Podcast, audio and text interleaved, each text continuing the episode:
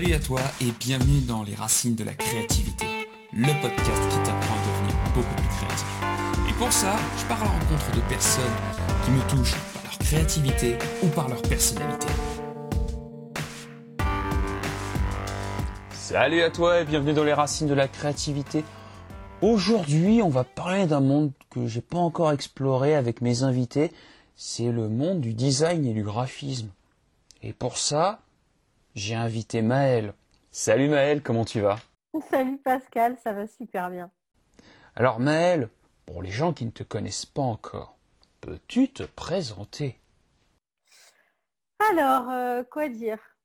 J'ai 32 ans, je suis graphiste depuis 12 ans, à peu près, à mon compte. Euh, j'ai évolué en directrice artistique euh, depuis un an euh, en ayant constitué une équipe et en travaillant sur des projets un peu plus un peu plus grands et surtout dans la volonté de plus être complètement toute seule avec les clients et travailler en équipe c'est cool. voilà après je suis mariée, j'habite dans le sud et voilà. C'est déjà pas mal.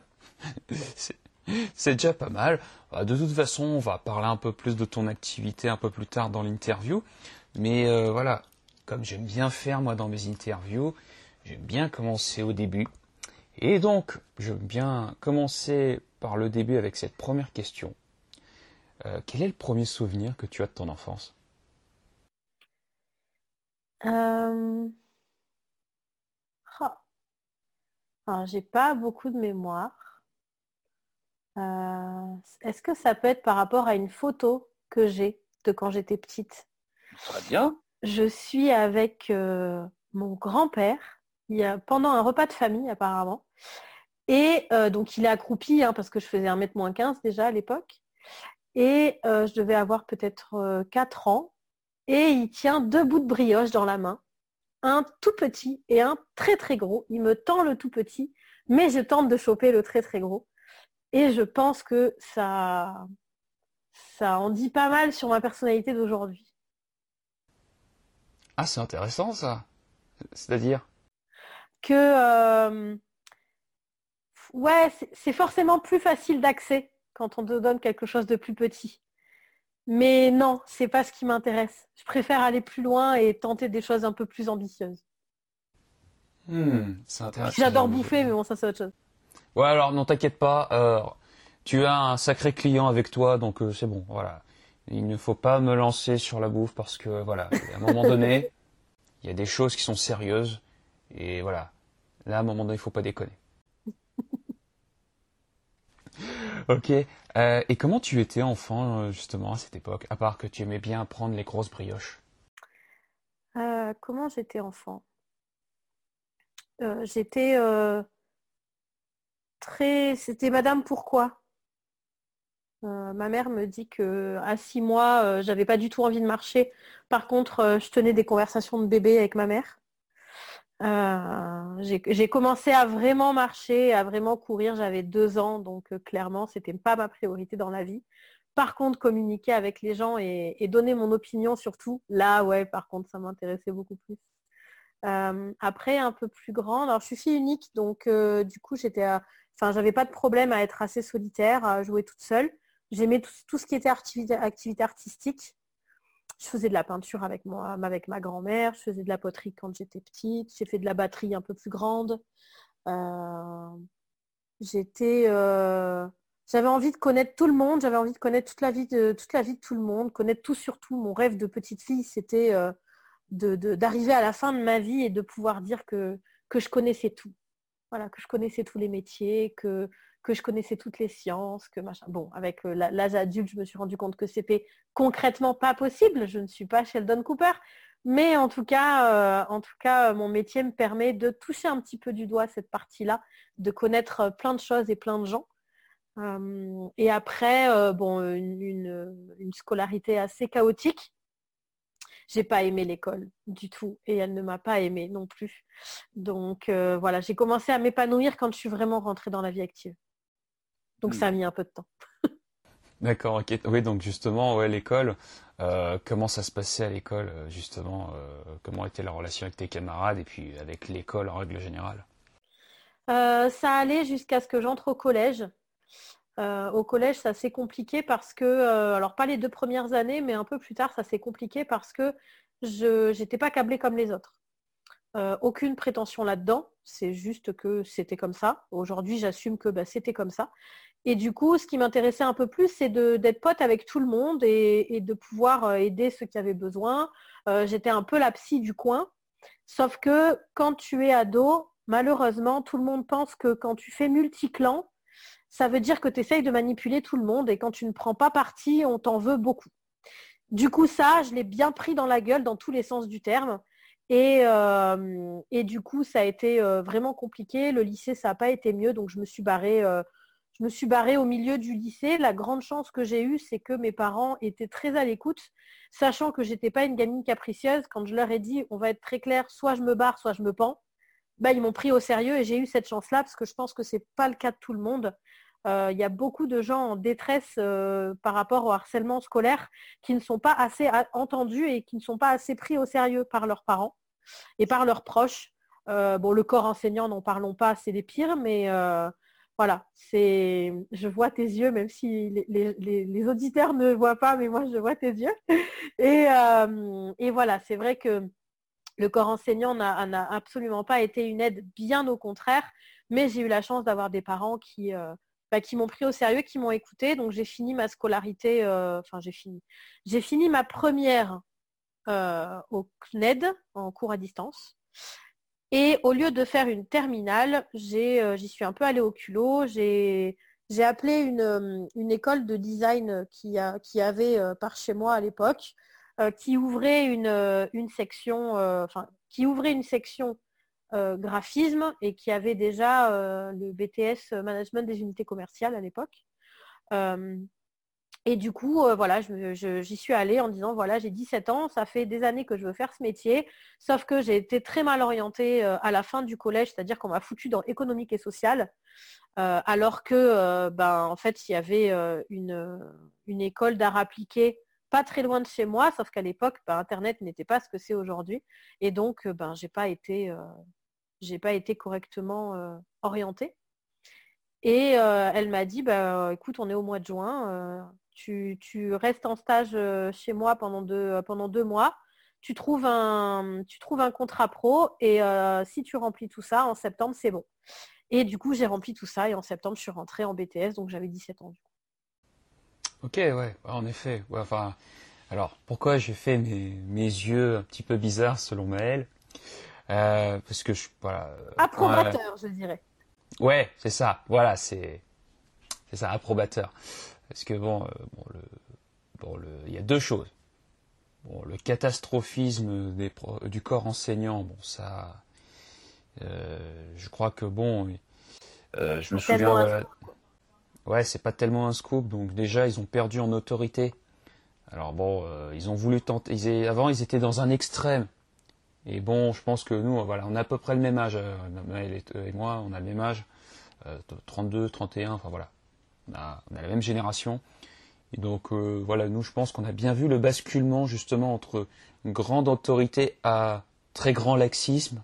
Voilà, nous on a, je pense qu'on a été cette génération, on a vu ce basculement où on a vu vraiment des anciens qui avaient vraiment cette autorité et plus on avançait, plus on a vu le laxisme. On est beaucoup euh, la, génération de transition, j'en parlais avec une amie ce week-end, euh, où on se disait que entre nos parents et nos enfants, en fait, on est vraiment une génération de transition. On a payé ah, les pots de plein de choses et c'est pas forcément un bon truc, mais euh, on a vraiment eu ce constat ce week-end. Ah oui, mais très clairement, très très clairement, euh, génération Y, hein, donc la génération, voilà, euh, donc je sais plus c'est quel âge, je crois que c'est 79, 90, 91. cette génération-là, nous, ouais, on, est vraiment la génération de transition. On a vraiment vécu on est vraiment l'entre entre deux époques. On est vraiment une génération entre deux époques. Euh, et entre deux euh, systèmes de valeurs aussi. Ah, très clairement, très clairement. On est, on est passé carrément d'un extrême à l'autre. Mm. Et euh, mais je pense aussi c'est pour ça qu'on a aussi une génération qui est beaucoup plus adaptable, que ben, soit les anciens, soit les plus jeunes. Mm. Et beaucoup plus écorché aussi. Oui, forcément, parce que on était, euh, ça va avec. C'est-à-dire qu'on a les qualités de notre, enfin les qualités, et les défauts de notre époque. Mm. Ça veut dire que voilà, on est forcément beaucoup plus écorché parce que euh, la génération de nos parents, et pas, pas forcément de nos grands-parents, mais vraiment de nos, nos parents, donc les 68 arts, eux, ils se sont gavés euh, comme jamais. Euh, nous, on est arrivé avec les pots cassés. Et puis, il y a les enfants qui arrivent avec, ok, mais il reste que des miettes. Mm. Donc, euh, voilà. Et donc, par rapport au corps enseignant, donc, euh, dire que c'est une catastrophe, ça c'est clair.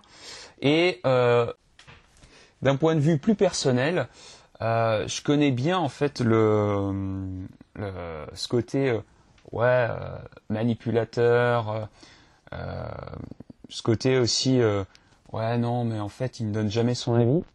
Puisque, bon, bon, ben, moi, déjà, au collège, mais bon, ça, ça a duré jusqu'à même mes études euh, post-bac. hein. Mhm. Moi, je n'étais pas du genre à, à partager, on va dire, ce que je pensais.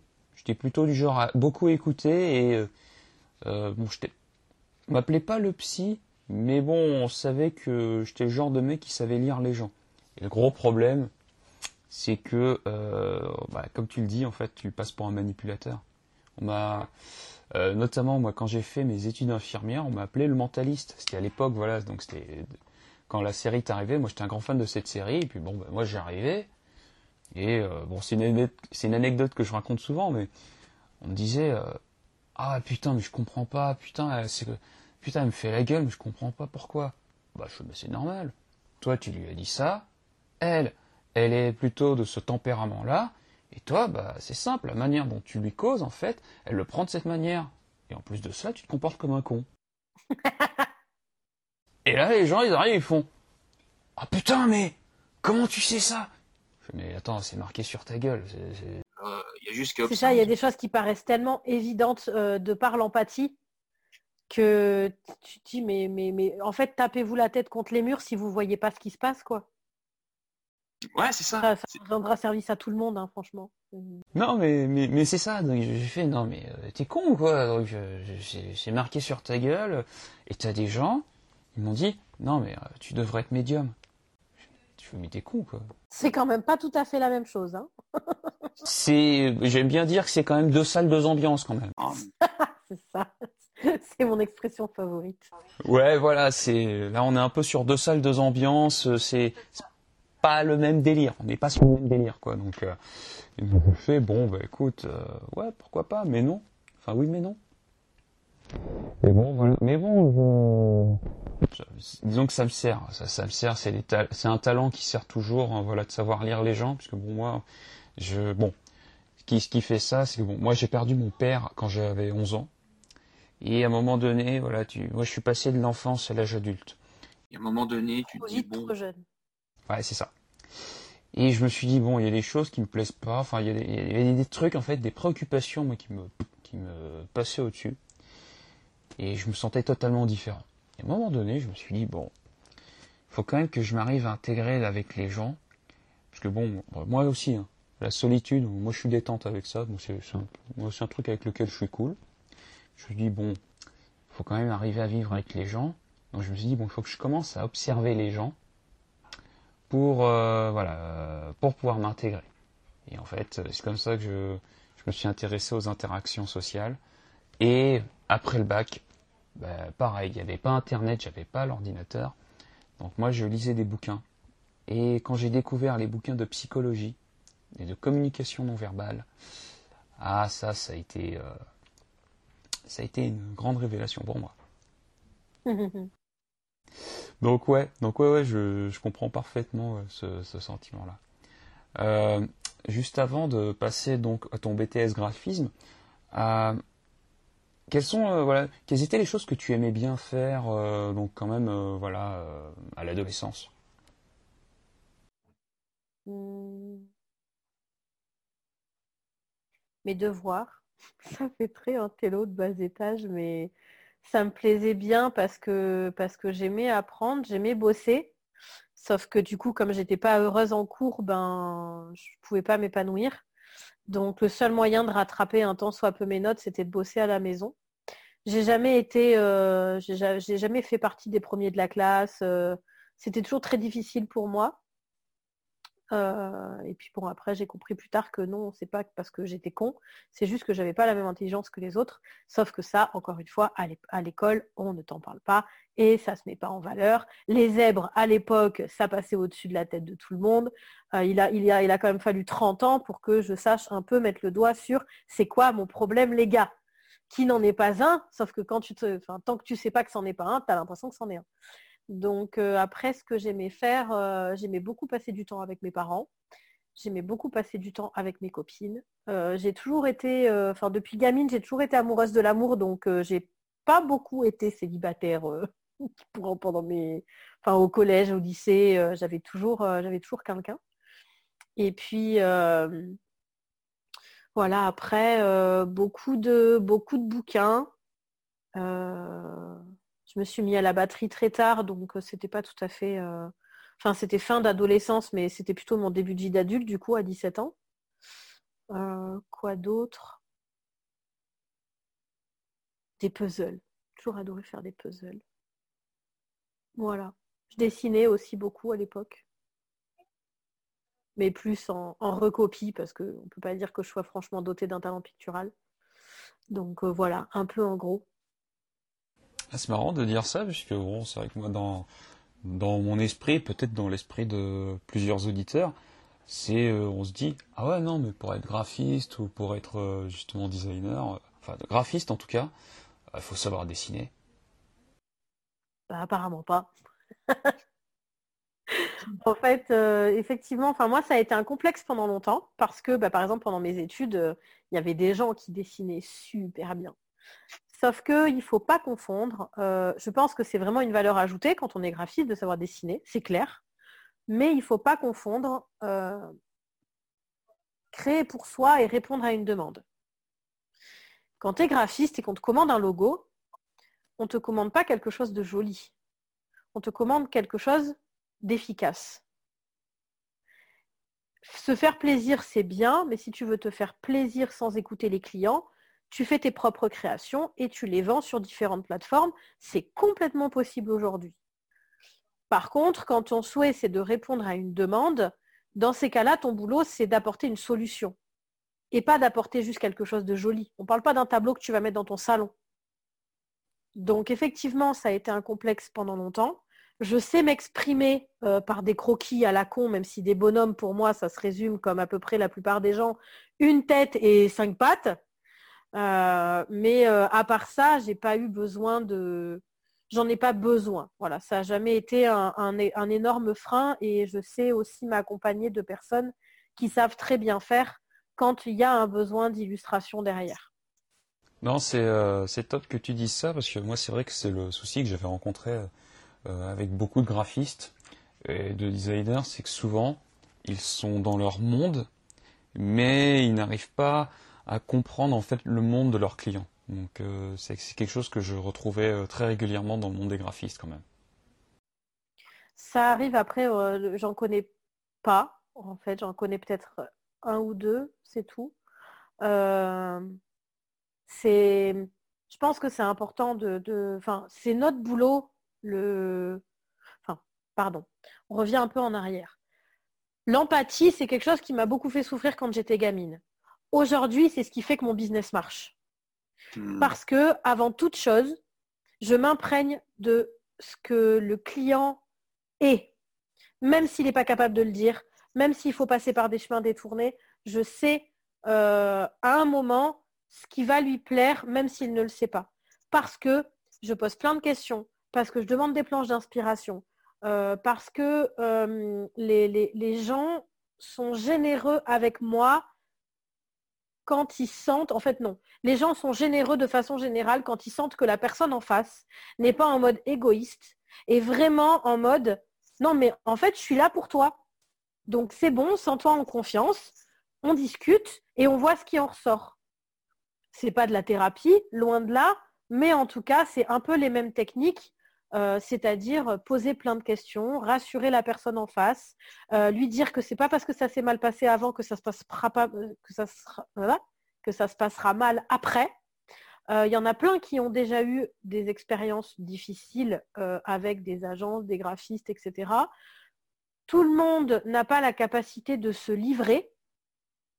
Donc ça aussi, c'est ton boulot derrière d'aller bah, tirer des ficelles pour que la personne, sans entrer dans son intimité, puisse un minimum se livrer, parler de ses objectifs, euh, parler argent aussi parce qu'on euh, est dans un pays qui, pour qui c'est encore très tabou. Donc de dire à quelqu'un, bah, c'est quoi votre budget, combien vous avez envie de gagner, parce que la vraie question elle est là, combien vous avez envie de gagner par mois, c'est quoi vos objectifs, c'est quoi vos rêves? Et surtout sortir du truc pratico-pratique de en face de moi, j'ai un professionnel, je n'ai qu'un professionnel. Non. Quoi qu'il arrive, la personne en face, c'est un être humain à, la base. Donc forcément, toutes les implications professionnelles, derrière, il y a toujours un objectif personnel. Et c'est jamais à l'inverse. Tu n'as jamais un objectif euh, professionnel que tu vas régler avec le perso. C'est l'inverse. Tu dis que tu veux gagner tant d'argent et habiter à tel endroit parce que derrière, tu as un projet personnel qui fait que c'est cette ville que tu as choisie. Ou alors c'est ce revenu que tu as choisi parce que tu as des ambitions, parce que tu as des objectifs. Et c'est ça le plus important. C'est pas le bien sûr l'activité du client est importante, son marché, etc., etc., tous les trucs ultra rébarbatifs. Mais avant toute chose, la personne est un être humain qui a des rêves et des objectifs. Et des contraintes, et des peurs, et des freins, etc. etc. Non, ce qui est bien, c'est que en fait, ta, ta définition de l'empathie, en fait, c'est euh, ça va beaucoup plus loin en fait. Tu parles, euh, c'est de l'empathie et c'est surtout du service en fait. Ce que tu parles le plus, c'est être dans le service de ses clients.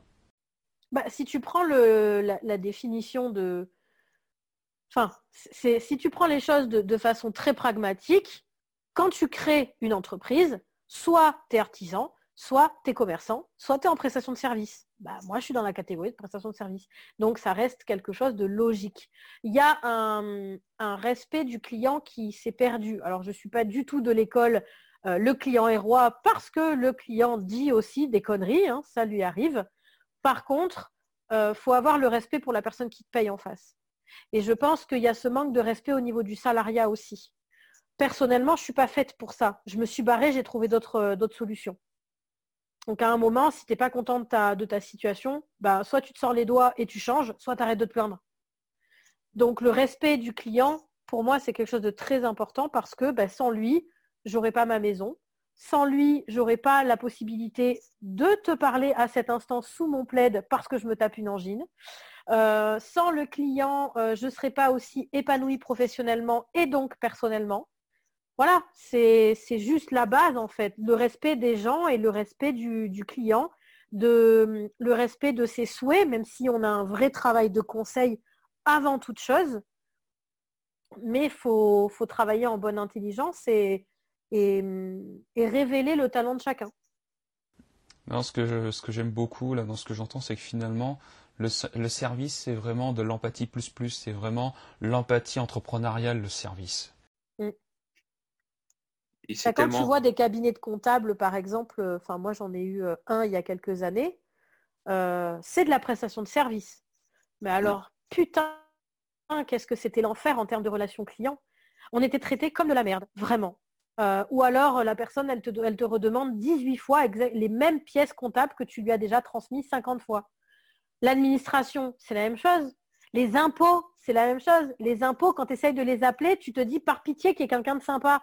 Alors que si tu remets les choses dans leur contexte, c'est eux qui doivent pas euh, travailler pour nous, pas l'inverse. Sauf que ça, tout le monde l'a oublié parce que du fait qu'ils ont eu énormément de suppression de postes, ils partent du principe que euh, du coup, ils doivent se venger. Et tu ne peux pas te venger contre plus haut, donc tu te venges contre plus bas. Du coup, nous, on paye les pots cassés tout le monde au final. C'est la prestation de service, c'est le mot vulgaire, et après, c'est selon ce que chacun en fait et selon l'empathie de chacun qui rentre en jeu, euh, l'amour de l'humain en quelque sorte, et attention, je ne suis pas humaniste pour autant, mais, euh, mais en tout cas, vraiment le respect de la personne en face et faire de ton mieux pour y répondre parce qu'en vrai, tu es là pour ça et tu es payé pour ça. Donc, faut peut-être pas trop l'oublier de temps en temps.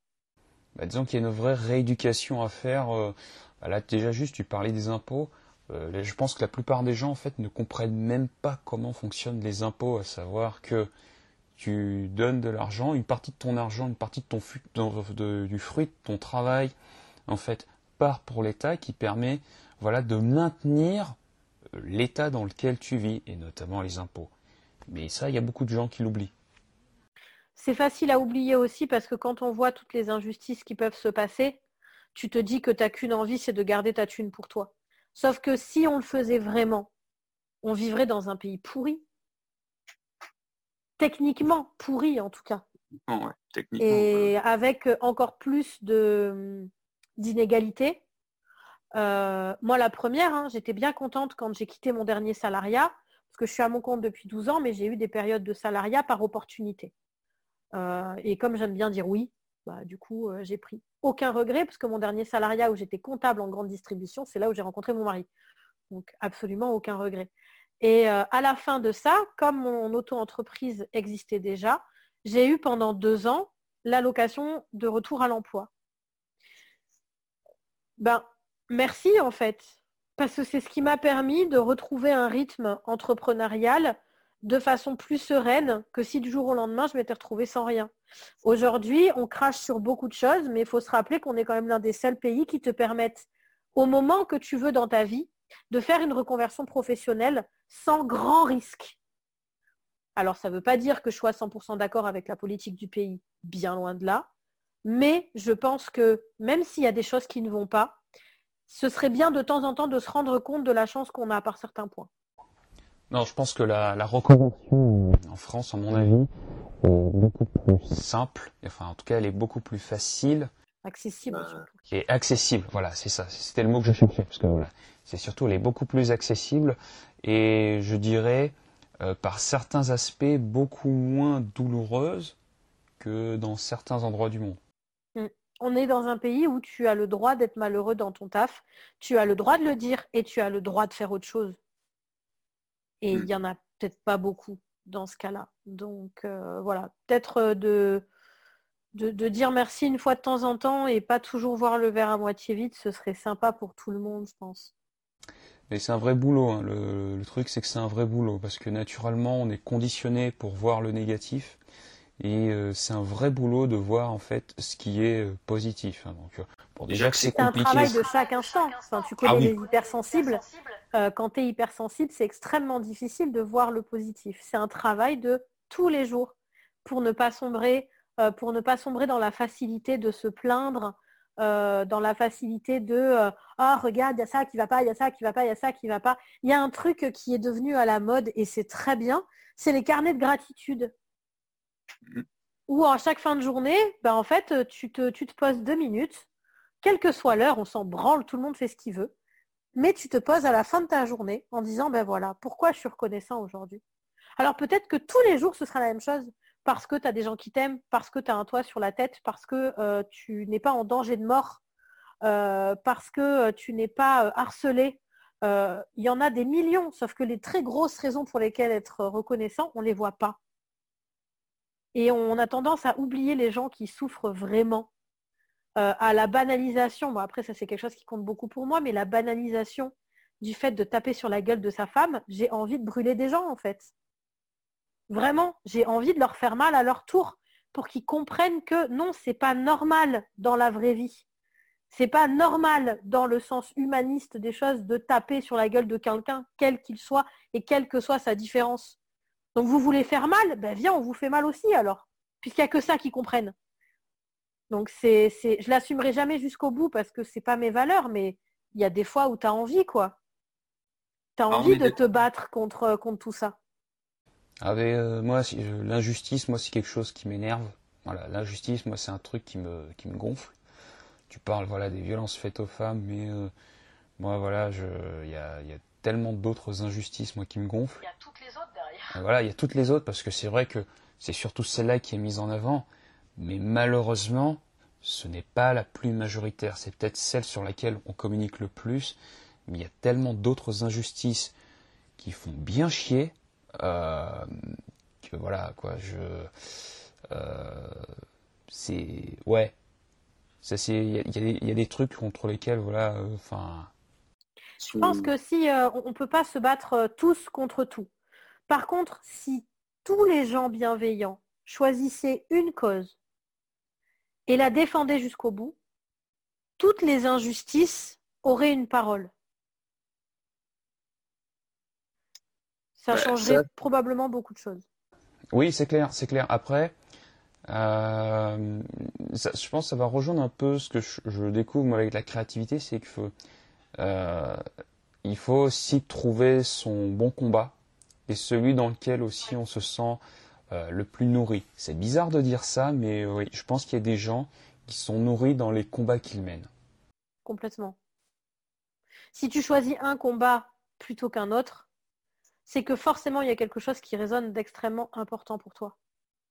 Très clairement. Donc, euh, c'est c'est pas méchant que de dire ben ouais, je choisis ça parce que c'est sur c'est par celui-là que je me sens le plus concerné. Oui. L'important, c'est d'essayer de d'apporter un peu sa pierre pour que les choses changent. Alors, c'est pas forcément facile, c'est pas forcément faisable, mais ne serait-ce que d'en parler ou de repartager sur Facebook des choses qui te touchent pour que ça puisse toucher d'autres personnes, ben, c'est déjà un acte militant quelque part. Ouais, ouais, ouais. Oui, enfin, de toute façon, en parler, c'est déjà militant. Surtout quand tu vois comment la censure euh, enfin, euh, devient de plus en plus présente, euh, surtout en France. Je connais pas les autres pays, je connais pas la situation des autres pays, mais en France, c'est ça devient, ça devient impressionnant quand même. La censure, elle devient quand même assez impressionnante. Hein. Oh, l'émoticône pêche qui va partir d'Instagram, il va tellement me manquer, quoi. Bah, c'est très con, mais je trouve ça tellement... Euh, enfin, c'est flagrant, quoi. Les gars, c'est un, un putain de dessin sur un téléphone. faut se détendre, en fait. Par contre, les blagues racistes, les blagues homophobes, les blagues sexistes, ça, par contre, il n'y a pas de problème. Ça, ça dérange personne. Ça, c'est pas censuré. Ça, ça reste sur. Euh, hier, je me suis piqué un coup de colère parce que euh, j'ai vu une publication sous forme de blague, tu sais, genre cap écran de texto à la con là. Euh, une, Porsche embouteillée, un, mec qui dit ma femme a planté la ma dernière Porsche ou un truc comme ça. Son pote qui dit mais ça va, elle n'est pas blessée. Pas encore, elle vient de s'enfermer dans la salle de bain. Eh ben, désolé, désolé si euh, les, gens contre qui j'ai gueulé quand j'ai vu ça euh, trouvent que j'ai pas d'humour.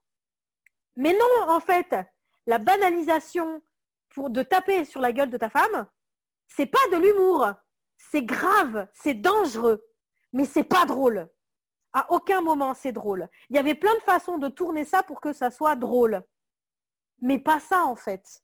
Là, c'était pas drôle parce que c'est la vie réelle. Parce qu'il y a vraiment des meufs qui se font taper sur la gueule parce qu'elles ont fait une, égratignure sur une bagnole. Parce qu'il y a des mecs qui pensent que leur voiture est plus importante que la peau de leur femme. Donc c'est pas drôle. Mais ça par contre c'est pas censuré parce que c'est banal. Je ça m'énerve tellement. Bah, ça, me, rend taré quoi. Non, non, mais il n'y a pas de problème. Hein, donc, moi aussi, hein, disons qu'il y a des, euh, euh, bon, c'est vrai je me sens moins touché, moins concerné euh, par le, voilà, la violence faite aux femmes. Voilà, je me sens moins concerné, même si voilà, je trouve que c'est euh, voilà, c'est une connerie. moi, c'est plus d'un point de vue global. Moi, c'est plus la justice qui m'énerve en France. Moi, de voir des mecs tuer des gens et ressortir même pas un an après, c'est ça qui me gonfle le plus. Ça, ça me gonfle énormément. je vais prendre un exemple concret. Bertrand Cantat, il tue sa femme, il ne fait que 4 ans de prison. Et même, il est condamné qu'à 8 ans, et il ne fait que 4. Pour moi, ça me gonfle. Ça, Derrière, il n'y a aucun problème pour qu'il refasse son métier comme si rien ne s'était passé. Ouais, il est détente. Il est détente. Mais juste, le mec, il a tué sa femme sous ses coups. Il ne fait même pas l'entièreté, en fait, de sa peine. Il aurait fait ça dans un autre pays que la France. Peine de mort ou prison à vie. Et là, pour moi, il est là le vrai problème. Et là, pour moi, ça rejoint toutes les causes, que ce soit la violence faite aux femmes, euh, la violence faite aux enfants, euh, tous les actes criminels qu'on fait autour des enfants. Si tu n'as pas une punition qui te fait peur, ben, tu n'as pas peur de te faire punir. Et ça, c'est le problème depuis plus de 30 ans avec la France. Il n'y a plus de justice, il n'y a plus d'autorité. Il y a, il y a une, moi, le gros problème que j'ai, c'est que l'autorité n'existe plus. Et, euh, à un moment donné, euh, moi, je veux bien, hein, voilà, euh, enfin, de, de communiquer. Moi, je veux bien. Mais à un moment donné, il faut de l'autorité. Et ça, ça me gonfle. Ça, honnêtement, ça me gonfle. Je comprends. voilà. On est parti de le corps enseignant, c'est la galère quand même. On est bien, hein T'as vu, hein C'est bien, hein Oh là là, ces gens qui parlent beaucoup. Bah ouais, t'imagines T'imagines C'est pas probable quand même. Hein. Putain, ils sont partis du corps enseignant. T'as vu où ça part? Mais bon, moi, le problème, c'est que je vais garder ça. Moi, j'ai un problème, c'est que je vais garder ça. Moi, je, suis un gueudin, moi. Donc, euh, moi, je vais garder ça. Donc, bon, euh, je, bon, si je me fais striker juste à, cause de ces propos-là, là, franchement, là, je crois que tout ce que j'aurais dit avant. Euh, ouais, ouais, ouais, c'est. Mais bon, c'est ce que j'aime aussi avec ces interviews. Je veux pas uniquement être dans une posture d'interview. Voilà, c'est ce que j'aime aussi. C'est ce que j'aime. en ressort, ressort, quoi. Ouais, exactement. Donc ta dernière question à la base, c'était. Euh, qu'est-ce que tu qu'est-ce que aimais bien faire? Ouais. Et euh, bah, écoute, euh, ce juste avant d'entrer dans les études, mais je sais pas. Voilà, juste avant d'entrer dans les études, on parlait aussi de graphisme. Voilà, on parlait de graphisme et euh, notamment le, du fait que justement, euh, bah, quand on est graphiste, euh, moi je me dis putain, il faut être super bon en dessin et bah, non en fait, voilà, on est parti de là et je sais plus comment on a dérivé et en fait, c'est en réécoutant l'interview que je me dirais ok, je sais comment on a dérivé. Ce que je te propose, c'est bah, de revenir à donc au moment où tu entres à l'école de graphisme. Euh, comment ça se passe dans cette école? C'est toujours compliqué. Parce qu'en fait, à ce moment-là, euh, le, début de l'année où je suis rentrée dans cette école, donc c'était euh, donc je suis rentrée à l'école en septembre 2004. Oh, ça donne un putain de coup de vieux. Et, et du coup, le, donc j'avais 17 ans et cette année-là, ça a été l'année des mauvais choix. C'est-à-dire que euh, envers et contre tout, je me suis installée avec quelqu'un avec qui j'aurais jamais dû. Euh, d'où le fait que euh, les violences faites aux femmes me touchent particulièrement, même si moi j'en suis rescapée en quelque sorte. du coup, quand j'ai commencé mes études, je, suis rentrée un peu trop vite dans la vie d'adulte. pas de la même façon que toi, Dieu merci mais euh, de façon un peu similaire, c'est-à-dire bah, trop vite, trop tôt, trop jeune, et avec trop de responsabilités que je me suis moi-même infligée en plus. Donc euh, voilà, ça a été un peu compliqué par rapport à ça. Du coup, euh, un exemple à la con, je milieu d'année, j'allais, j'avais pas le permis à l'époque, hein, j'avais 17 ans, donc voilà. milieu d'année, je, j'allais le matin à pied, donc j'étais en cours le matin et j'étais à l'entreprise l'après-midi. Et un matin, euh, parce qu'il faisait particulièrement froid et que euh, je, marchais doucement par rapport au verglas pour pas complètement me casser la gueule et me péter une patte, euh, je suis arrivée deux minutes en retard. Ce qui m'est arrivé une fois en deux ans. Il y en avait une autre qui était, elle, l'artiste. L'artiste qui prend une douche toutes les trois semaines, qui est habillée en baggy, qui fume des joints et qui a des tresses dans les cheveux. Euh, et euh, voilà. Donc, euh, si tu veux, moi j'adore les personnes qui ont de la personnalité, mais par contre, pas au point où une injustice se crée. C'est-à-dire qu'elle avait tellement cet esprit artiste que du coup, c'était pas grave si elle, elle arrivait en retard. Ce qui était tous les jours. Par contre, moi, je suis arrivée en retard une fois et je me suis fait dégager pour la journée. Donc, si tu veux, c'est le genre de truc qui t'aide pas à, aller bien dans ta vie d'une façon ou d'une autre. Personne ne savait ma détresse à l'époque parce qu'à l'époque, je n'en ai parlé à personne. Et euh, donc, j'attendais pas d'empathie par rapport à ça, parce que si tu communiques pas un problème, c'est quand même difficile que les gens te comprennent. Par contre, je ne demandais pas d'en prendre plein la gueule pour autant. Je me suis pris des plombs pas possibles en termes de notes, parce que tu comprends, j'étais pas assez artistique et ce que je faisais, c'était pas assez joli. Sauf que moi, c'est un métier que j'ai découvert quand j'avais 14 ans, connement, comme beaucoup de gens, en stage en quatrième. parce que j'ai fait un stage dans une imprimerie et que j'ai vu autant les graphistes que l'imprimerie et que j'ai trouvé ça génial.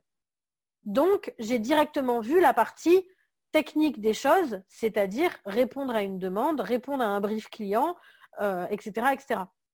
Alors que les gens qui étaient dans ma promo, en plus c'était la première promo, donc en termes de casting, je pense que c'était pas génial, mais c'était ma chance parce que peut-être que s'ils avaient été un petit peu plus, euh, euh, euh, exigeants sur les profils, ben, peut-être que j'y aurais pas été non plus. Mais le, ce côté artiste qui m'a beaucoup manqué, ben, ça m'a clairement pas aidé en termes de, personnalité quand euh, en face, tu as des gens qui le sont beaucoup plus et qui te disent, moi, j'ai fait, euh, je suis rentrée dans ces études-là parce que j'aime bien dessiner et j'aime bien être sur l'ordinateur. Je ne le vivais pas très bien parce que je trouvais ça très réducteur, connaissant un petit peu déjà ce, métier-là. Et euh, toutes les piges et toutes les heures qu'il devait faire pour les bouclages et tout ce qui s'ensuit. Donc, j'étais vraiment embêtée par ça. Et du coup, ben voilà, c'était pas du tout une réussite. Euh, il y avait des profs qui me, désespéraient complètement parce que tu devais acheter un bouquin en début d'année et les cours, euh, c'était juste le prof qui était en train de te lire le bouquin. Enfin ça les gars, je peux le faire toute seule en fait, donc j'ai pas besoin de vous. Hein. J'ai pas besoin d'être mobilisé dans une putain de salle de classe pour vous entendre lire un truc que j'ai sous les yeux, mais passons. Et euh, du coup, quand j'ai terminé en, en 2006, j'avais 19 ans, euh, j'ai pas, euh, j'ai loupé mon diplôme parce que je, suis complètement tétanisée devant des épreuves. Donc, pour moi, c'est pas possible de passer des examens. J'ai dignement mon, le brevet des collèges et mon permis de conduire que j'ai mis très longtemps à passer parce que je l'ai eu à 25 ans quand même. donc, à 19 ans, j'ai demandé à l'école de retaper une année parce que je me sentais pas du tout d'entamer une carrière salariale à ce moment-là. Et finalement, même si je m'en suis pris un peu plein la gueule de demander ça, euh, finalement, ça a été plutôt euh, une très très bonne décision parce que ça m'a permis de trouver un job euh, dans l'édition, donc dans la création de magazines, ce qui n'était pas ultra répandu chez moi à l'époque, parce que bon, les, trois quarts des, des, magazines sont quand même plutôt faits en région parisienne, enfin en tout cas à l'époque.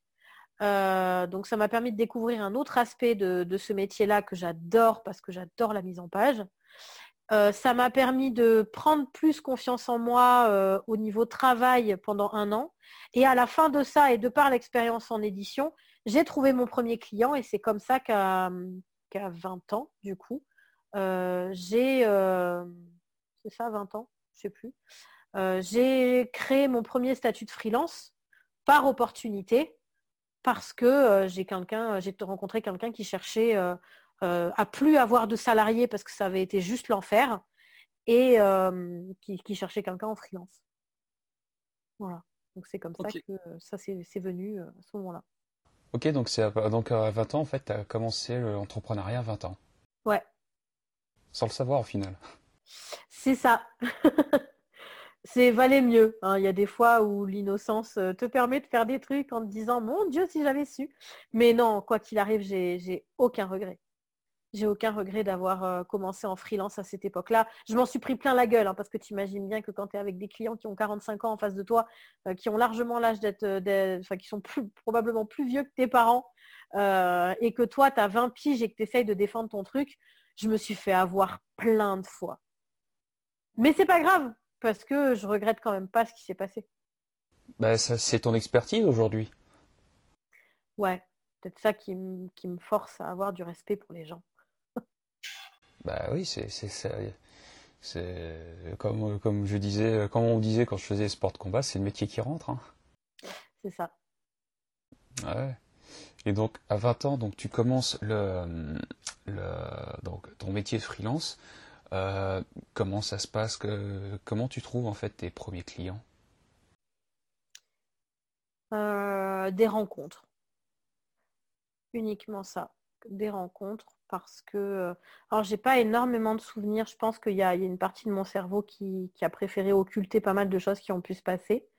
Mais en tout cas, c'était vraiment des rencontres et des opportunités qui ont fait que j'ai eu des clients. Après, j'avais j'avais pas énormément de clients, mais j'avais plusieurs clients qui m'apportaient plein de choses. Mmh. Euh, donc euh, voilà, c'est comme ça que ça s'est fait. Après, ça c'est un peu. Pendant six mois, j'ai travaillé dans une imprimerie, toujours par opportunité. Ils cherchaient un remplacement de maternité, j'y suis allée. parce que c'est un milieu, enfin voilà, j'ai toujours adoré l'imprimerie, donc c'est un milieu qui me plaisait beaucoup et ça me permettait de remettre un peu les mains dedans. Ça, c'était en 2008. Et puis, à la suite de ça, bah, j'ai trouvé encore d'autres clients. puis, j'étais au chômage pendant un mois parce que, en fait, j'ai pété un cap d'épuisement à l'époque. Donc, je voulais juste avoir trouvé un salariat. Sauf que, en fait, c'est pas ma personnalité et que deux ans après, je suis repartie dans l'entrepreneuriat parce que, voilà, c'est c'était c'est mon câblage en fait. À un moment donné, il faut accepter ce qu'on est et, et je suis pas je suis pas une salariée. Je suis pas la personne que tu vas mettre à un poste et qui va fermer sa gueule. Ça marche pas comme ça. Donc euh, du coup, voilà, pendant deux ans, euh, j'ai bossé dans une boîte où j'étais seule avec le patron et en fait au bout de deux ans je me suis barrée parce que j'en pouvais plus de faire son boulot à sa place et de devoir lui apprendre le métier euh, pour qu'il me donne un salaire parce que c'est quelqu'un qui connaissait rien du tout à ce métier. Euh, et du coup, euh, à la suite de ça, ben, c'était en 2009 et ben, mon plus vieux client, je travaille avec lui encore aujourd'hui depuis, depuis cette année-là. 2010. 2010. Ah, c'est de la fidélité. Hein. Voilà, ouais, c'est ça, c'est ça. Oh, on s'est tapé sur la gueule pas mal de fois, mais, mais en tout cas, c'est cool. Les choses évoluent. on a tous les deux évolué. On se vous voit toujours, même si on a le même âge. On se, voit, on se vous voit toujours dix ans après, mais parce que allez vous faire foutre, ça passe mieux que va te faire foutre. mais euh, voilà, on s'en est envoyé des bonnes, mais on a, on a toujours trouvé de quoi. Et puis euh, voilà, on sait pourquoi on travaille ensemble, on sait qu'on n'y est pas obligé. Euh, moi, il a, il a un métier qui me passionne aussi. Donc voilà, c'est. Et l'autre plus fidèle client, ça fait six ans maintenant que je travaille avec lui. Et et, cette année plus que jamais. Donc euh, voilà, les choses évoluent. Un, tout petit client à la base peut devenir ton plus gros client fidèle des années après. Euh, voilà, là j'ai une opportunité, euh, j'ai eu rendez-vous avec quelqu'un cette semaine qui m'a dit ça fait un an et demi que je cherche quelqu'un pour m'accompagner, mais je cherche quelqu'un pour dix ans. Parce que dans dix ans, le but c'est de revendre sa boîte. Donc voilà, j'espère que ça va se concrétiser et puis que dans dix ans, il pourra revendre sa boîte et euh, qu'on aura fait des choses bien. Donc euh, voilà, les one shot c'est pas trop mon truc. Moi, j'aime bien suivre les clients d'année en année. Euh, quand ils ont une nouvelle idée, ils m'appellent. oh, qu'est-ce que t'en penses? J'ai pensé à ça, machin. Ok, alors on va faire ça, ça et ça pour l'intégrer. Donc c'est ça qui est intéressant aussi. C'est encore une fois, on n'est pas que des portefeuilles, on n'est pas que des numéros de sécu. Donc, euh, c'est important d'avoir une, vraie relation et de savoir que même si tu t'appelles pas toutes les cinq minutes, euh, je sais que demain, si j'ai un problème, mes clients, je peux compter sur eux et ils peuvent compter sur moi. Il y a un truc très juste que tu dis, euh, que j'aime beaucoup, c'est que il ne faut, et que j'entends très rarement, hein, c'est un truc que j'entends très rarement, c'est il ne faut jamais négliger les petits clients parce qu'on ne sait jamais ce qu'ils peuvent devenir. Il y a un, c'est une pièce euh, qui s'appelle Arrête de pleurer Pénélope, hmm. qui me fait mais, tellement rire. Et dedans, à un moment donné, elles disent euh, euh, faut pas critiquer les riches, on ne sait pas ce qui peut nous arriver. Et elle me fait mourir de rire cette phrase. Et du coup, à l'inverse, il bah, ne faut pas négliger quelqu'un qui, de premier abord, te, paraît être euh, peut-être quelqu'un de tout petit parce que tu sais pas ce qu'il y a derrière, tu sais, tu sais pas ses ambitions tout de suite, tu sais pas euh, euh, à, combien il en a sous le pied en fait. Donc si ça matche bien, on, s'en fout que la personne elle pas, elle pas de quoi te faire ton chiffre d'affaires de l'année. C'est pas grave ça. L'important c'est de l'accompagner dès le départ. Il y a combien de clients où j'ai commencé avec un petit truc et puis finalement il s'est passé de grandes choses. Donc, il euh, faut, prendre les gens comme ils sont et, avoir le respect de leurs possibilités aussi. Tu vois, c'est bien de vouloir faire du haut de gamme, de vouloir avoir que des missions à 50 000 balles. Je dis pas que je cracherai dessus. Je dis juste que j'ai pas envie que ma carrière se résume à ça. Je veux pouvoir euh, euh, donner accès à des personnes qui ont de super grands projets, mais qui n'ont pas forcément eu de chance, bah, de pouvoir commencer quelque part mais c'est qu'une question d'humanité. C'est ouais, c'est très inspirant ce que tu dis, donc, parce que c'est quelque chose que j'entends très rarement. Donc, je que- Ouais, je sais, je, je suis doué. Mais euh, c'est mais c'est vrai. Non non, c'est vrai euh, parce que c'est quelque chose que j'entends très rarement. Ce, enfin tout ce que tu partages, c'est quelque chose que j'entends très rarement et je prends ça comme une respiration, donc ça fait du bien. D'accord. Ça me fait plaisir. Bon, apparemment, je suis doué aussi pour flatter, donc. Oui, complètement. Voilà, voilà, faut prendre ce qu'on. Oui, évidemment, évidemment. Et donc, euh, donc tu es, voilà, tu fais ce métier de graphiste, voilà, euh, euh, bah, jusqu'à, on va dire, il y a quelques temps, puisque tu, comme tu l'as dit au tout début, tu as fait une transition, voilà, pour maintenant être beaucoup plus dans la direction artistique. Comment s'est effectuée cette transition? Euh, déjà, le, métier que je fais, ou alors le métier tel que je le pratique, n'est plus le même qu'il y a 15 ans, tu t'en doutes. Déjà parce que il y a 15 ans, moi, j'ai été formée au graphisme print. Il n'y avait pas de formation à l'époque réellement pour le web. Donc, il a fallu que je me forme au fur et à mesure pour que de la conception d'un magazine, euh, je sois capable de concevoir des pages web, tout simplement. Euh, j'ai fait euh, des formations pour d'autres choses. Je me suis formée avec, euh, au fur et à mesure de mes partenaires. Donc c'est vraiment un métier qui évolue et qui va continuer d'évoluer. On voit bien avec, par exemple, ne serait-ce que si tu prends le référencement naturel, bah, aujourd'hui, il y a la commande vocale qui est à prendre en compte. Donc tu parles pas comme tu écris. Tu as, tendance à mettre plus de mots quand tu parles que quand tu écris parce qu'on est des feignasses à la base. Donc du coup, le, métier évolue. Euh, pourquoi j'ai évolué euh, en DA Déjà, euh, assumer le titre de directrice artistique, ça a mis très longtemps et je l'ai fait grâce à mes copines et mes partenaires. Parce que pour moi, à la base, diriger, c'était diriger des gens. Alors que maintenant que je le vois différemment, c'est-à-dire que diriger, c'est diriger un projet, là, ça me convient mieux. C'est con, hein c'est qu'une question de terminologie, c'est complètement subjectif. Mais c'est ça qui, m'a permis d'assumer cette casquette-là. Parce que l'année dernière, euh, au travers de certaines formations, j'ai rencontré euh, beaucoup plus de gens en l'espace de six mois qu'en l'espace de dix ans. Et des gens qui partagent les mêmes valeurs, des gens qui ont des métiers complémentaires, euh, des gens qui ont des ambitions, et ça, ça a été très déterminant pour moi parce que je me suis dit, ben, j'ai jamais, euh, jamais voulu travailler en équipe. Les relations humaines, pour moi, c'est quelque chose d'extrêmement difficile au quotidien et encore aujourd'hui. Du coup, euh,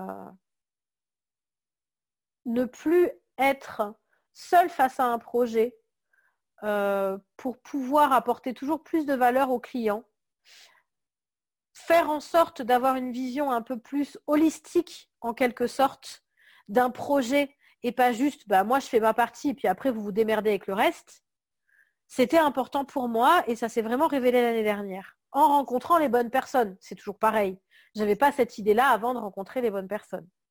Du coup, l'idée a fait son chemin les, dans les quelques mois qui ont terminé 2018 et euh, c'est devenu plus officiel euh, au début 2019 où là du coup ben, j'ai changé plutôt en casquette de DA et euh, j'ai une douzaine de freelances avec moi aujourd'hui. Tout le monde est indépendant, tout le monde s'envoie des clients et je sais que pour mes propres clients, j'ai tous les métiers dont on peut avoir besoin pour une énorme communication globale. Le but, c'est de ne pas mettre la douzaine d'équipes pour chaque projet, mais de choisir les bons profils pour chaque projet de client, parce que pour faire bien, on ne peut pas tout faire. J'adore écrire, mais je sais aussi qu'il y en a qui le, qui feront bien mieux que moi, surtout par rapport aux contraintes du web aujourd'hui. Mon objectif, c'est de me détacher au fur et à mesure de la prod, et ça va prendre quelques années parce que c'est quand même mon bébé. Euh, mais me détacher au fur et à mesure de la prod pour vraiment être en direction de projet, euh, pour répondre aux besoins des clients et de l'équipe, pour que tout le monde travaille dans les meilleures conditions possibles, que tout le monde s'épanouisse dans des projets qui, leur plaît. Euh, et euh, être, euh, entre guillemets, plus payé pour mes idées qu'autre chose. Parce que je sais aussi qu'il y en a qui font des logos bien mieux que moi, même si c'est mon idée à la base.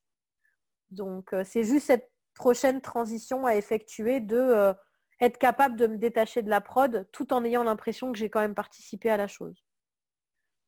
Mais l'important, c'est de rester avec mon client. Et donc, justement, quand tu as un projet aujourd'hui avec un client, comment tu sais quels sont les bons, enfin les, les bons freelances que tu vas mettre sur ce projet? Il y a une question d'alignement de, valeurs. Après, dans l'équipe, euh, chaque personne a sa spécificité. Donc, il n'y a pas de concurrence au sein de ça. Euh, ils ne se connaissent pas tous, parce qu'on travaille à distance. Euh, donc, c'est plutôt je sais que les personnes que j'ai choisies, elles partagent des valeurs importantes. Donc, à partir du moment où on les partage aussi avec le client, il n'y a pas de raison que ça ne matche pas. En plus, euh, en termes de secteur d'activité, je touche absolument à tout, toujours à partir du moment où il y a un minimum d'esprit éthique à l'intérieur de ça. Que ce soit une éthique euh, humaine ou voilà, je, suis complètement anti-chasseur, autant te dire que demain, euh, il y a une association de chasse qui vient me voir avec 100 000 euros de budget pour un logo. Bah, ils, iront se, carrer, le carré au cul et faire l'avion, si tu veux. Donc voilà. À un moment donné, les respects de valeur, ça passe aussi par ça, être capable de dire non à quelque chose qui n'est pas aligné, même si ça peut très très bien payer. Donc il y a vraiment cet esprit de valeur-là. Après, le... c'est plutôt du côté client, selon ce dont il a besoin au moment où on se contacte, parce que tout le monde n'a pas besoin de tout au même moment quelqu'un peut avoir besoin de euh, le truc basique, c'est basique, c'est un logo, un site web. Donc, qu'est-ce qu'il y a là-dedans? Il y a moi en DA et en graphisme, il y a euh, la rédactrice, il y a le développeur, à minima. Euh, après, derrière, tu as la partie stratégie d'acquisition. C'est une personne qui s'en occupe. mais la stratégie d'acquisition, c'est un autre budget. Donc, ça touche rapidement plus vite les PME, finalement, euh, même les petites PME, parce que euh, ça demande un budget assez important et surtout un budget mensuel. Euh, après, tu as des gens qui sont uniquement sur le web. Tu as des gens qui sont pas uniquement en physique, mais en grande partie en physique. Donc, il y a des besoins différents en fonction de chaque personne, de chaque projet, de chaque budget aussi, parce que concrètement, tu ne fais pas la même chose avec 1000 qu'avec 100 000. Donc voilà, c'est plutôt comme ça que se fait le, switch. Après, euh, il m'arrive aussi de faire des propositions à tiroir pour les clients et qui choisissent quel est le budget le plus éthique pour eux qui leur permet euh, de dormir la nuit, parce que ça pour moi c'est le plus important. Euh, et après, tout est évolutif. Il faut juste créer une base solide sur laquelle s'appuyer pour faire évoluer les projets de chacun, les supports de chacun, etc. Si ta base elle est bancale, bah, tu sais que dans un an, il va falloir tout refaire parce qu'en fait, c'était de la merde et que tu ne peux pas évoluer avec ça. Donc, il faut voir plus loin en termes théoriques, mais par contre, en termes techniques, c'est en fonction du, budget du client et de ses aspirations. Ok, très bien. Alors, je vais te poser une question, mais qui finalement va prolonger euh, bah, tout ce que tu partages. Euh, au final, à quoi ressemble ton activité aujourd'hui?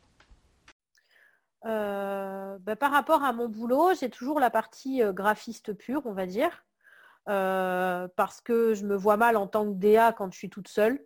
Il faut, calmer le melon quand même à un moment donné. donc, je suis toujours graphiste.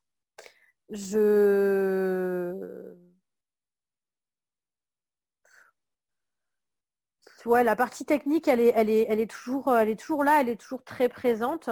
Par contre, euh, ce qui a changé, c'est beaucoup plus la, fonction de conseil qui a pris de plus en plus de place au fur et à mesure des années et que je fais en grande partie grâce bah, à mes expériences, c'est une chose, mais aussi grâce aux partenaires qui m'entourent.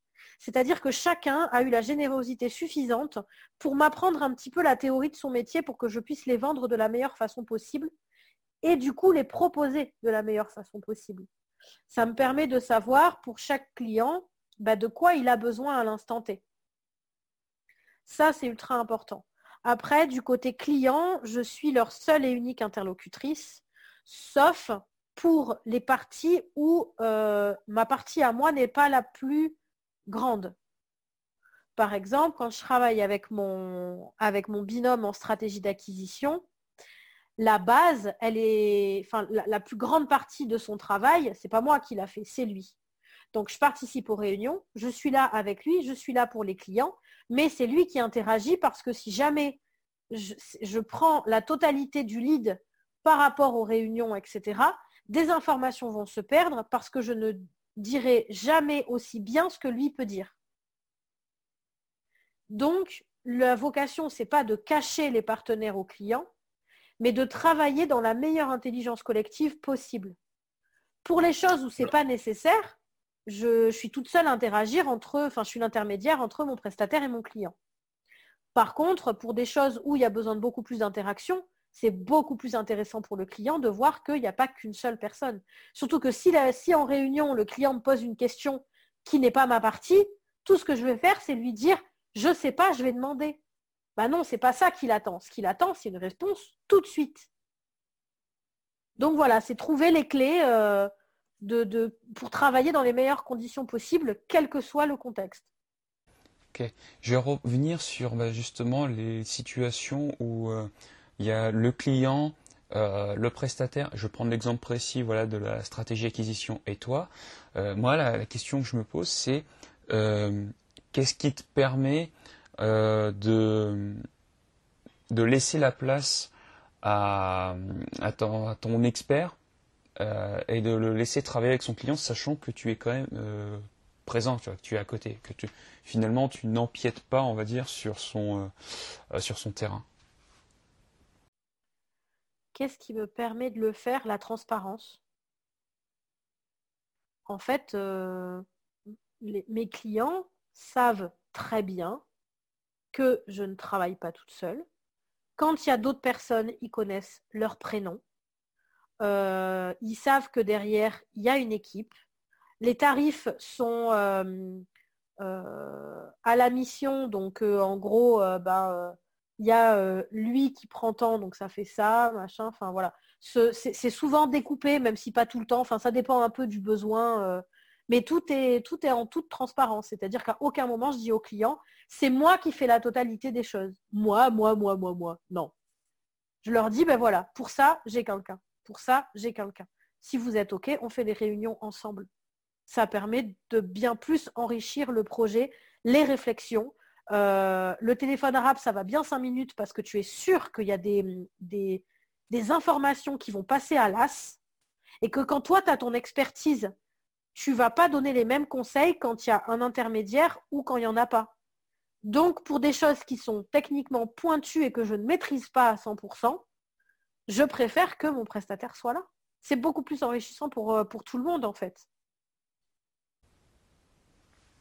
Ah non, c'est euh, non, c'est très bien. Je trouve que c'est euh, ton exemple est extrêmement parlant et, et, je trouve que ça manque d'exemples en fait de, de ta situation, la, tienne, je trouve que c'est un vrai exemple. Donc euh, c'est euh, donc c'est cool. Donc c'est très très bien. Euh, j'espère que ton mari n'est pas là, hein, parce que sinon. Non, il est au travail, t'inquiète pas, il nous entend pas. Ah.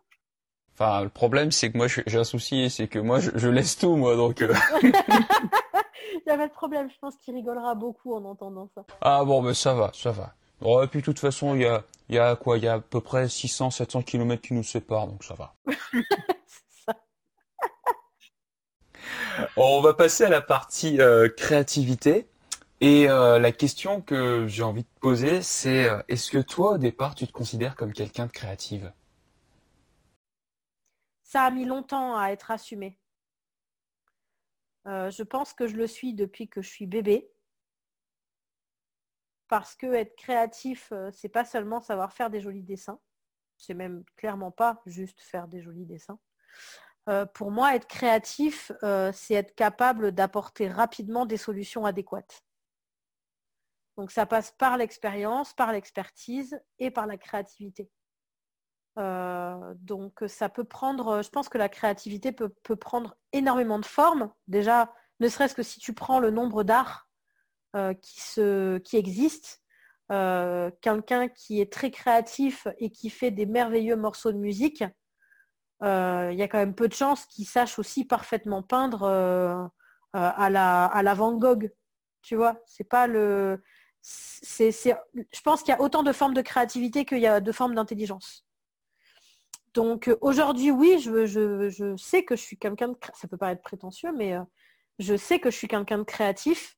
Je ne suis pas, je suis juste pas de la même façon que les autres personnes qui peuvent faire mon métier. alors rassure-toi, je te confirme qu'il existe plusieurs formes de créativité, puisque bon, moi, à travers ces interviews, j'en découvre tous les jours. Je, découvre tous les jours des, formes de créativité. Euh, moi, c'est vrai que je les ai regroupées en trois. J'ai regroupé ces formes de créativité en trois. Euh, T'as vu, maintenant je dis je, tu vois, parce que voilà, mais c'est disons que c'est des. Eh, tu mènes une étude quelque part au travers de, des interviews.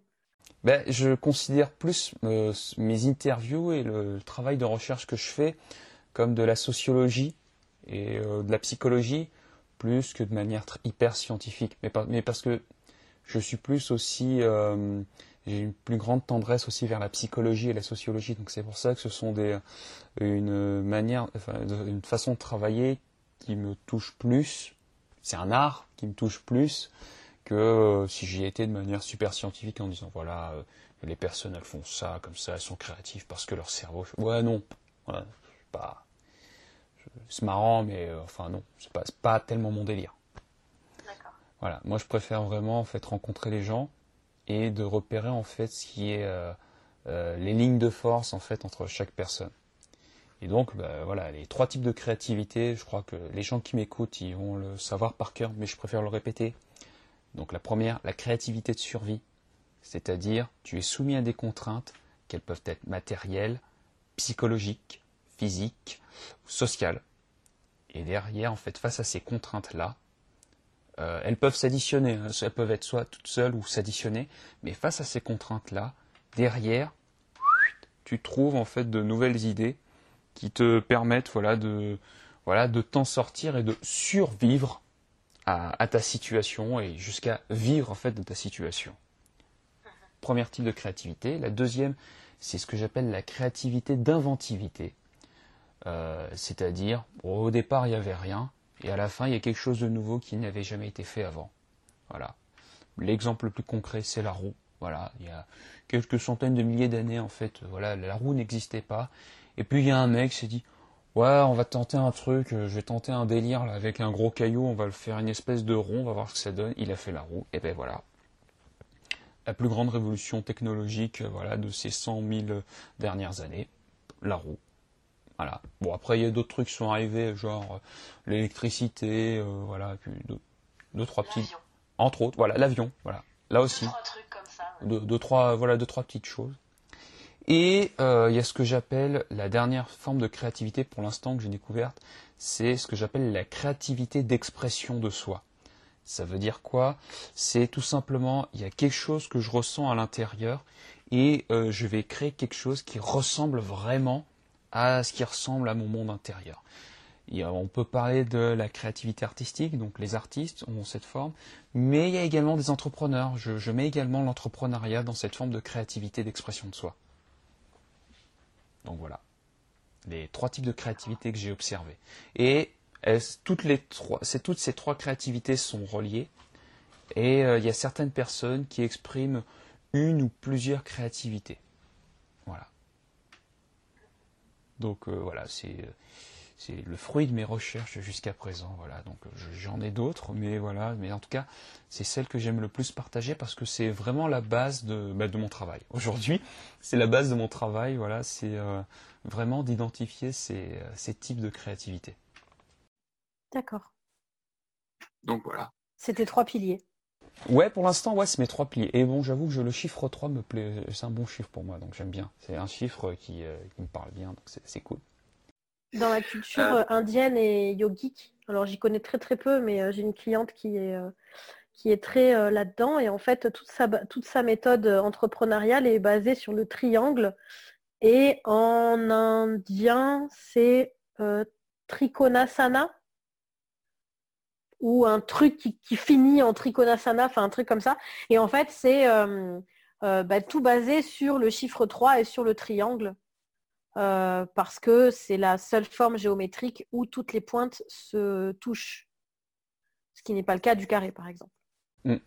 Ah bah après, voilà, le triangle, enfin déjà le chiffre 3, voilà, donc tu parlais de la culture indienne, mais Rien que si on prenait par exemple la religion catholique, le chiffre 3 est important, notamment avec le Père, le Fils et le Saint-Esprit. Voilà, c'est euh, voilà le chiffre 3 voilà est très important. Et puis voilà, enfin il y a euh, le chiffre 3 en fait on le retrouve partout, notamment dans le triangle, voilà, enfin euh, au football c'est les trois points, voilà, donc tu retrouves ce chiffre en fait assez régulièrement. Si on devait rechercher, tu on le trouve régulièrement.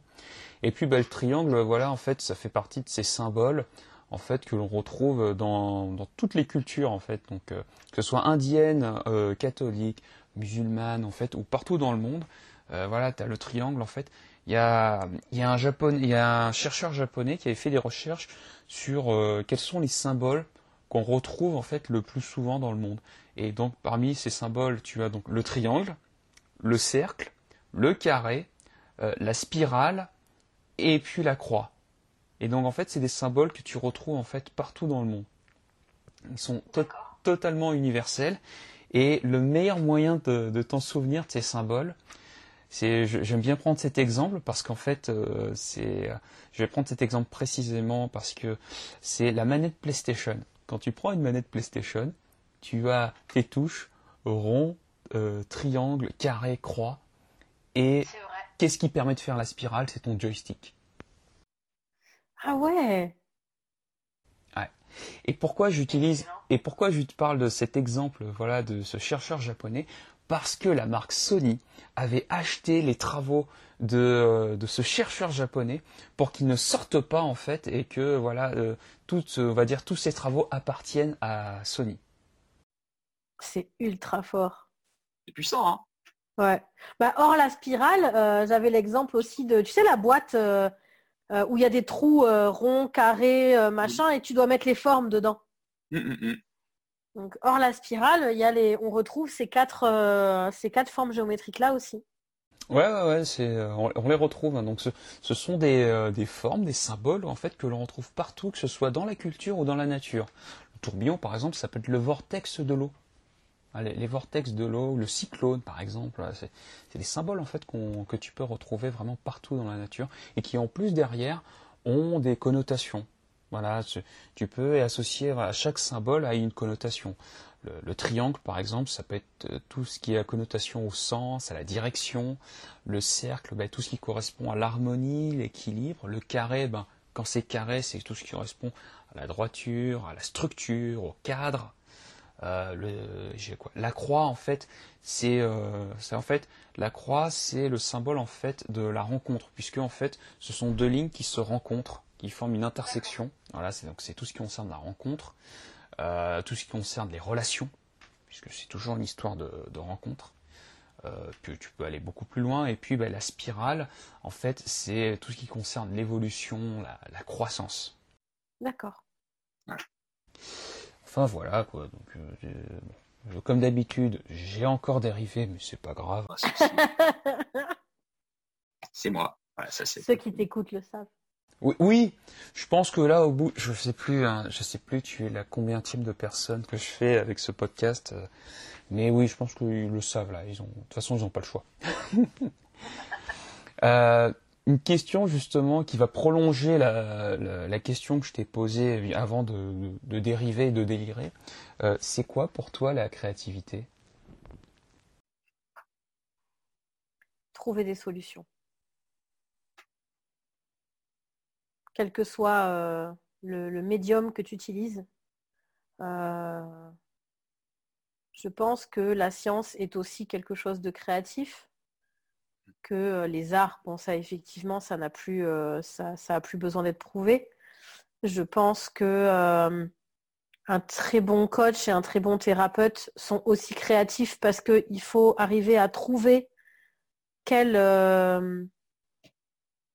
fil attirer pour aider la personne en face à elle-même arriver à ses propres conclusions. Je pense que la créativité, elle est partout en fait. Ne serait-ce que euh, les, rêves qu'on fait la nuit. Parce que du coup, là, c'est dénué de toute mentalisation des choses. Tu laisses simplement euh, aller euh, ce, qui, peut se passer dans ta tête. Bon, après, moi, je suis quelqu'un qui fait pas de rêve et qui, a, qui a fait des heures nocturnes pendant très, très, très longtemps. mais en tout cas, je pense que c'est aussi une forme de créativité. Je sais pas, c'est un truc organique. Ça, tu le choisis pas forcément. Euh, mais en tout cas, euh, ta créativité te permet de, trouver une solution adéquate à un problème donné. Un artiste, comme tu disais tout à l'heure, qui, a, qui a plein d'émotions en lui et qui ne sait pas trop comment les exprimer, euh, sa créativité, c'est sa solution. C'est de bah, que, ce soit quelqu'un qui choisit de la musique ou de la peinture, ben, sa solution, c'est son médium. Sa créativité, c'est ce qui lui permet de, sortir d'une dépression éventuelle ou voilà, c'est comme tu disais tout à l'heure, euh, toute la partie inventivité, ben, c'est ce qui a permis euh, d'avoir le monde qu'on a aujourd'hui. Alors qu'on l'aime ou qu'on n'aime pas, euh, c'est un constat à faire. Il s'est passé des choses. Il y a des gens qui ont créé des choses qui ont fait que aujourd'hui on a un micro-ondes et un iPhone quoi. Mmh. Mmh. Donc euh, c'est pour moi ouais c'est très c'est très collé à la notion de solution. Ok ah ben super. Euh, quels sont les aspects de ta vie où s'exprime le plus ta créativité? Il n'y a pas beaucoup. C'est dans ma relation client plus que tout, c'est vraiment dans ma relation client. Parce qu'après, euh, bah voilà, comme je te disais, euh, j'ai pas de talent pictural et c'est pas voilà, c'est pas forcément mon truc. Euh, j'ai du mal à exprimer, par exemple, il y a plein de choses qui se passent dans ma tête, mais j'ai pas le truc pour les exprimer moi. Donc quand on parle de quelque chose de purement perso. Après, je crois pas que. Par exemple, il y a un truc que j'adore faire, c'est des puzzles en 3D en bois. Mais tout est déjà là, tu n'as rien à créer. Euh, la pièce A, elle s'emboîte avec la pièce B. Si c'est de l'emboîter avec la pièce C, ça ne marchera pas. Donc je euh, je vois pas ça comme de la créativité, mais plus euh, des, travaux manuels. donc non, à part, je pense que c'est dans ma relation client que ma créativité s'exprime le plus. Euh, bah alors ça va pour la question que je vais te poser derrière va, prolonger euh, voilà euh, ma, précédente question. C'est finalement quelles sont les actions de créativité que tu préfères le plus dans ton activité?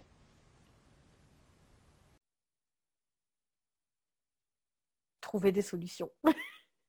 C'est con, hein, mais vraiment d'avoir une personne en face qui a telle et telle problématique j'aime pas ce terme parce que c'est trop lié à problème, mais bon, c'est le mot, hein. euh, qui se retrouve avec une problématique et qui a besoin qu'on lui apporte des solutions euh, pour pouvoir en sortir, pour pouvoir améliorer, etc., euh, etc.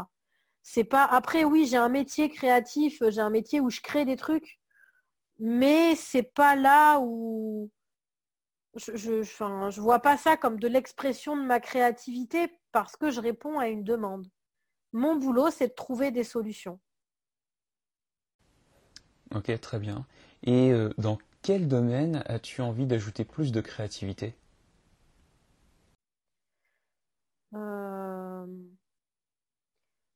J'aimerais savoir, euh, j'aimerais être un peu... Alors, j'aimerais arriver à plus encore atteindre un certain lâcher-prise pour pouvoir mettre plus d'activité dans ma sphère purement personnelle. C'est-à-dire que je suis quelqu'un qui n'a pas de hobby, par exemple. Ma passion à moi, c'est mon boulot. Donc, quand le soir, quelqu'un de lambda, enfin pas lambda, c'est pas méchant, mais quelqu'un d'autre a, fini sa journée de taf, euh, prends l'exemple de mon mari. Il travaille dans le bâtiment. Il adore ce qu'il fait c'est quelqu'un d'ultra créatif sur plein de points. Quand il rentre du boulot, qu'il a fini de ranger la maison, de retaper ci, de faire ça, sa passion à lui, c'est la console. Euh, T'en as, leur passion, c'est faire euh, du crochet ou des trucs comme ça. Moi, j'ai pas ça. J'ai pas ce truc-là parce que moi, quand j'ai cinq minutes, je vais pas aller faire autre chose. Je vais bosser. Parce que c'est ça qui m'éclate. Donc, il faudrait quand même que je trouve quelque chose qui me sorte de ça. Euh, parce que la bienséance dit que tu peux pas passer ta vie à travailler. Donc, si je devais euh, ajouter un peu de créativité à quelque chose dans ma vie, ce serait trouver ce hobby, ce truc qui remplacerait un petit peu le travail euh, et qui me ferait dire oh, j'ai hâte de terminer ma journée parce qu'à la fin de la journée, je sais que je vais faire ça. Voilà, ce serait le seul truc. Ouais, ok.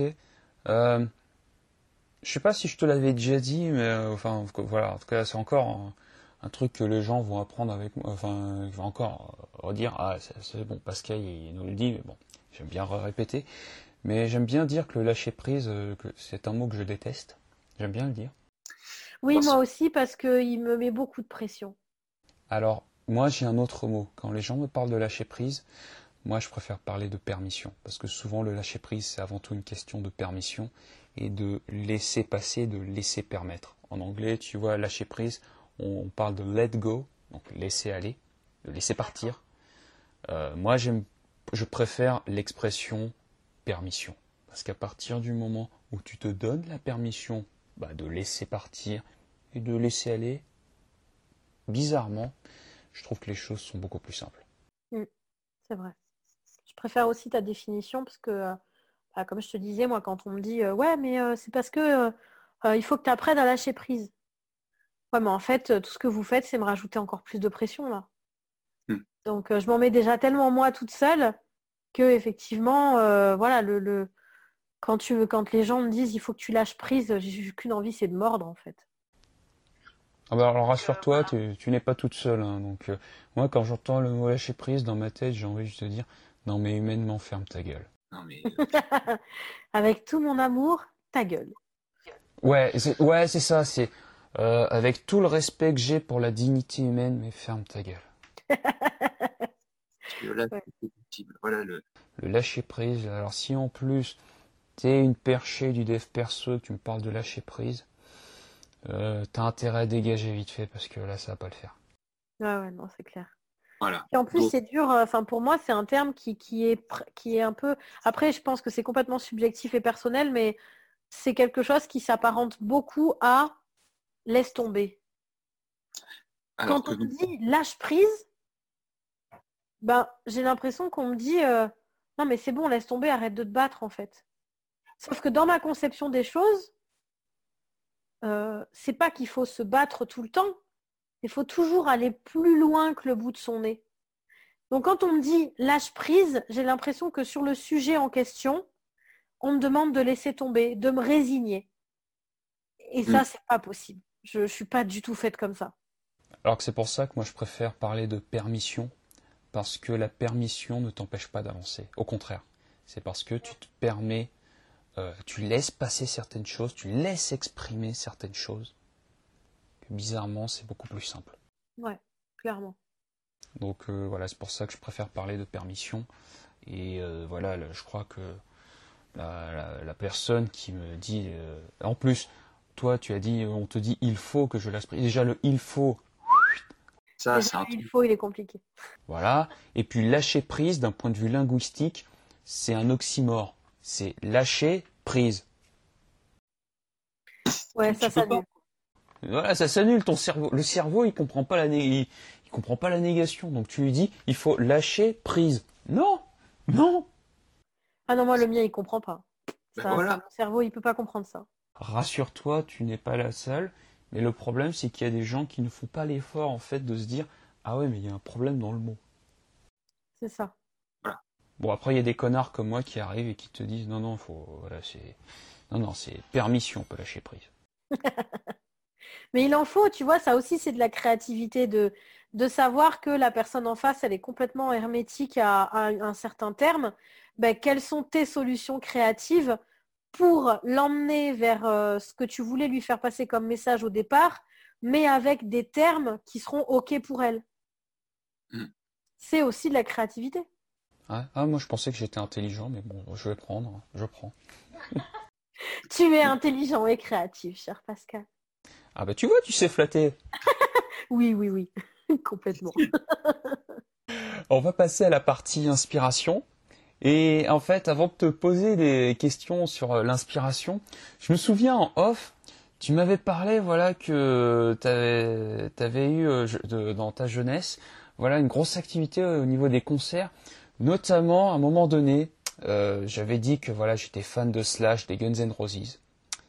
Et, et voilà, j'aimerais bien en fait que tu partages un petit peu voilà cette partie de ta vie où tu étais très active dans les concerts, tu vois. Donc, euh, je me souviens plus c'était quoi, mais voilà, ça m'a marqué. Il y a, des choses qui m'ont marqué. Euh, alors, ça a commencé en. Bon, déjà, euh, je suis groupie depuis que je suis toute petite. L'admiration pour quelque chose ou quelqu'un, c'est un truc voilà, c'est un truc qui, a toujours euh, été, très fort chez moi jusqu'à ce que je comprenne que c'était être groupie. Ça a un peu une mauvaise connotation aujourd'hui parce que la, mauvaise image de la groupie, c'est euh, celle qui se fait tringler en coulisses euh, par des rockstars. Pour moi, c'était différent de ça parce que, qu'on soit bien d'accord et qu'on mette les choses au clair, je n'ai jamais fait ça. Hein, on va se détendre tout de suite. Et alors que quand alors qu'on va la prendre un peu plus tard, elle a rencontré un beau palmarès hein, quand même. Hein. Voilà, c'est ça. Et du coup, euh, quand euh, j'avais 16 ans, euh, j'ai découvert le métal, j'ai découvert Marilyn Manson, qui a été mon premier grand amour. Et j'ai adoré tout ce qu'il était. J'ai adoré sa musique, j'ai adoré sa créativité, j'ai adoré le fait que à chaque album, il, il se réinventait complètement. j'ai adoré sa biographie. je j'étais pas, euh, j'étais pas forcément euh, complètement d'accord avec euh, tous ces actes et toutes ces façons de penser, mais en tout cas, à un moment donné dans ma vie, c'est quelqu'un qui m'a sauvée. Donc, du coup, je me suis mise à la batterie. j'avais, je créais des posters dans ma chambre avec, avec différents lettrings, avec différentes photos. Je faisais des mises en page, je me faisais mes propres posters, machin. Donc voilà, ça c'était le début de la groupie technique. Euh, après, quand euh, euh, je crois que c'était mon premier gros concert de mémoire, c'était en 2005, 2004 ou 2005. et c'était Metallica au Parc des Princes. Ah ouais, la classe. C'était très très cool. Et, en fait, du coup, mon ex de l'époque, à qui je ne dois que ça, mais bon, faut rendre à César ce qui est à César. Euh, c'est-à-dire que c'était un, musicien de mes deux, mais un musicien quand même. Euh, et du coup, euh, il m'a fait découvrir les concerts. Et donc, j'ai commencé à aller en concert comme ça.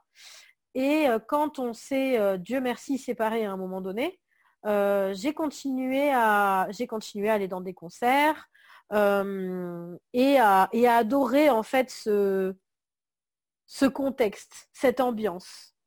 Euh, c'était, euh, j'ai été agoraphobe pendant plusieurs années. Je me suis soignée par les concerts parce que c'était un truc où tous les gens sont là pour la même raison. Il y a, quelque chose qui, est fédérateur là-dedans.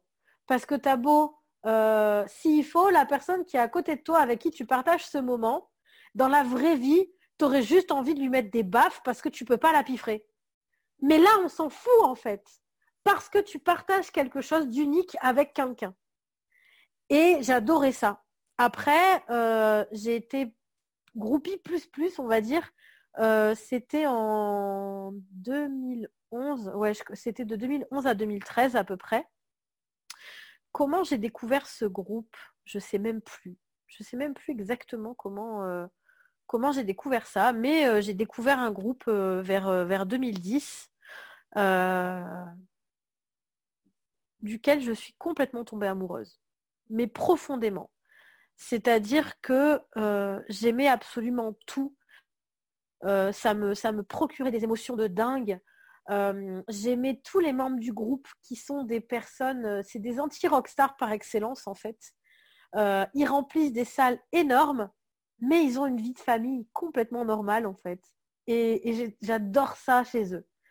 Du coup. C'est quoi le nom du groupe pour ceux que ça intéresse? Ça s'appelle Alter Bridge. Hmm. Et en fait, j'ai découvert Slash comme ça parce que le chanteur d'Alter Bridge, c'est aussi le chanteur de Slash. Ouais, Miles Kennedy, pour ceux qui ne connaissent pas, ouais. Miles Kennedy. Oh, Miles.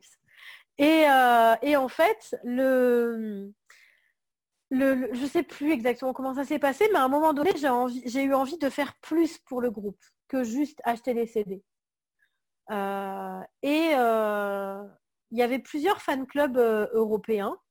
Et du coup, je me suis dit, ben, je vais monter ma page Alter Bridge France. Et ça a commencé comme ça. Quand j'ai arrêté deux ans après, il y avait à peu près 5000 personnes dessus. Euh, j'avais un site qui faisait plus de 300 pages. Euh, j'avais traduit toutes les vidéos, j'avais traduit toutes les paroles. J'ai appris l'anglais comme ça, du coup. Ouais, ouais, j'avais fait un taf de dingue. Ça me prenait un temps considérable, mais j'aimais trop ça, en fait. Et comme j'étais en, freelance déjà à l'époque, ben, je bossais, je gagnais des sous, je dépensais en tournée. Euh, au fur et à mesure, je me suis fait connaître comme ça par le groupe, par le tour manager. Et euh, donc j'ai pu, j'avais mes passes VIP pour les, pour les concerts. Donc euh, j'y étais un peu avant, j'assistais aux balances. À la fin, je pouvais aller en coulisses, rencontrer, rencontrer des artistes, rencontrer des équipes techniques.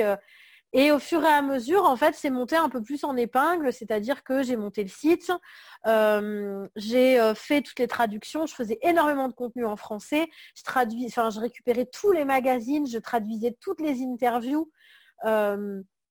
Et euh, bah, au fur et à mesure, du coup, je me suis fait un peu plus connaître par le groupe et euh, euh, bah, on discutait par Twitter, pas à longueur de journée, mais quand j'avais une question, ils me répondaient, ils étaient là, on prenait des nouvelles.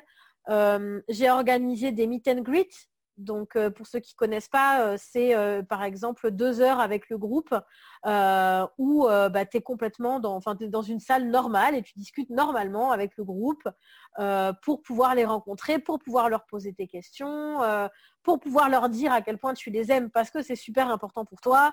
voilà, c'est un peu tout ce qui s'est passé en, l'espace de deux ans. Et du coup, bah, comme, comme j'étais proche de la tech du groupe d'Alter Bridge, et que Miles, il a commencé à tourner avec Slash, euh, bah du coup, en fait, comme le tour manager connaissait machin truc, euh, bah, finalement, j'ai pu aller en backstage aussi, euh, backstage aussi côté Slash. Donc, du coup, voilà, c'était cool. Et ouais, j'ai rencontré Slash, j'ai des photos avec lui. voilà, c'était, c'était, c'était vraiment super. Et puis ces icos, ils étaient juste tous géniaux, enfin, tous super fun, pas le melon deux secondes. Euh, donc voilà, c'était génial. C'était génial. Et puis un jour en backstage euh, au Zénith de Paris, euh, pendant, pendant l'après-midi, du coup j'étais dans le coin, je sais plus, je crois que j'attendais des gens, je, ne sais plus exactement. Et puis du coup, je discutais avec le tech, avec le tech de Miles, qui m'a fait monter sur la scène du Zénith et taper un peu sur les fûts de la batterie de la scène du Zénith. Donc voilà, c'était c'est beaucoup d'expérience. c'est c'est un truc qui a complètement changé ma vie. Euh, ces deux ans euh, complètement hallucinants, euh, j'ai un peu du mal à, me dire que c'est moi qui ai vécu tout ça pendant deux ans. Mais c'était ouais, c'était fabuleux le temps que ça a duré. Après, à un moment donné, j'ai arrêté parce que ben pour moi, faire ça toute sa vie, c'était pas mes aspirations non plus. et puis je me suis beaucoup gâché l'expérience aussi avec le relationnel avec les gens. Euh, c'est-à-dire qu'à un moment donné, ben, quand, euh, euh, quand, les gens pensent que tu as un tout petit peu de pouvoir, ben, en fait, ils essayent de t'approcher juste pour ça. Donc, je ne l'ai vraiment pas très bien vécu. Mais par contre, je regrette à aucun moment ce qui s'est passé avec le groupe. voilà, après, j'ai arrêté du jour au lendemain parce que c'était ce qui, ça faisait partie de mon chemin. C'est comme ça que je le sentais et, j'ai eu aucun regret. Et ben, voilà, aujourd'hui, c'est un truc, c'est un truc cool à raconter c'est des, quand, euh, quand je me réécoute les morceaux sur Spotify, bah, je me rappelle de ce que je pouvais vivre à ce moment-là. Euh. voilà, j'ai mon tatouage de groupie que bah, du coup celui-là je l'enlèverai pas, donc quoi qu'il arrive, j'aurai toujours ça pour me rappeler cette époque. Et euh, c'était génial. Ouais, c'est ouais, c'était rock'n'roll en fait. Ouais, carrément. Mais, mais de la façon la plus saine du monde en fait. J'aurais jamais fait ça avec, euh, avec Marilyn Manson, tu vois, par exemple, parce que là, j'aurais trop flippé. Ah, pareil, hein, deux salles, deux ambiances. Hein. Ouais, voilà. mais c'était des mecs super sains. Manson, je l'ai vu en concert aussi. Euh, mais bon, c'était il y a longtemps, donc j'ai pas beaucoup de souvenirs. Mais, euh, mais voilà, j'ai vu plein de groupes. J'ai vu Metallica, j'ai vu Slipknot, je suis allée au Hellfest. Euh, j'ai vu Marilyn Manson, j'ai vu Rammstein. j'ai vu System of a Down. Voilà, j'en ai vu plein comme ça parce que, bah, je te dis, je voyageais beaucoup. je bossais, je voyageais, je bossais, je voyageais. Donc, je connais plein de pays, mais en fait, je ne les connais pas du tout parce que, euh, parce que j'allais juste à la salle de concert euh, la veille au soir. Le lendemain matin, on se casse, on va dans une autre ville, on prend le train. Non, là, c'est une voiture, machin. Euh, voilà, j'avais tous mes billets de, concert dans les mains. C'était toute une organisation de logistique, machin. Ah, aujourd'hui, j'aurais aucun problème à organiser tout un voyage pour 40 personnes. Hein, c'est voilà, c'est vraiment une, une, super expérience et et ouais, je regrette pas du tout d'avoir vécu ça parce que c'est, je pense que c'est un peu inédit. Oui, je confirme. Hein. Ah oui, oui, je... je... connais peu de personnes euh, qui ont rencontré Slash, tu vois, euh, tu vois, donc euh, lors de ces concerts, tu vois, donc oui, donc c'est le seul moment de l'interview où je me dis ah putain, je suis peut-être un peu jaloux à ce moment-là, tu vois. bah ouais, mais bon, voilà. Après, c'est un moment hors du temps. Ils se souviennent pas de moi, c'est sûr et certain. Et c'est pas grave en fait, parce que euh, moi j'ai vécu ce que j'avais à vivre et, puis euh, voilà, ça a été des expériences de fou. Comme je te dis, j'ai appris l'anglais grâce à ça. Bon, j'ai beaucoup perdu parce que ben comme toute langue, si tu pratiques pas un minimum, euh, tu perds beaucoup. Mais je, là, j'ai des clients qui sont bilingues, donc peut-être que ça va me remettre au fur et à mesure dedans. J'étais bien contente de baragouiner un minimum quand je suis partie en voyage de noces au Canada, partie anglophone.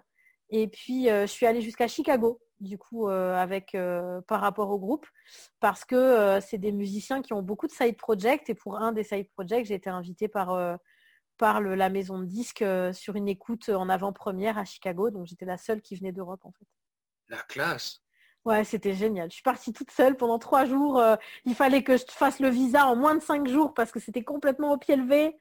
Euh, donc je me rappelle à 3 heures du matin dans mon pieu à l'époque euh, avec l'ordi pour, euh, pour faire les papiers du visa pour être sûr de l'avoir pour pouvoir partir. Et j'ai adoré cette ville, j'ai adoré Chicago. donc voilà, c'était vraiment... Ouais, ça m'a fait vivre plein de choses. Bah, super, bah, je pense que la transition est parfaite pour passer à la partie inspiration. bah ouais, la transition est parfaite.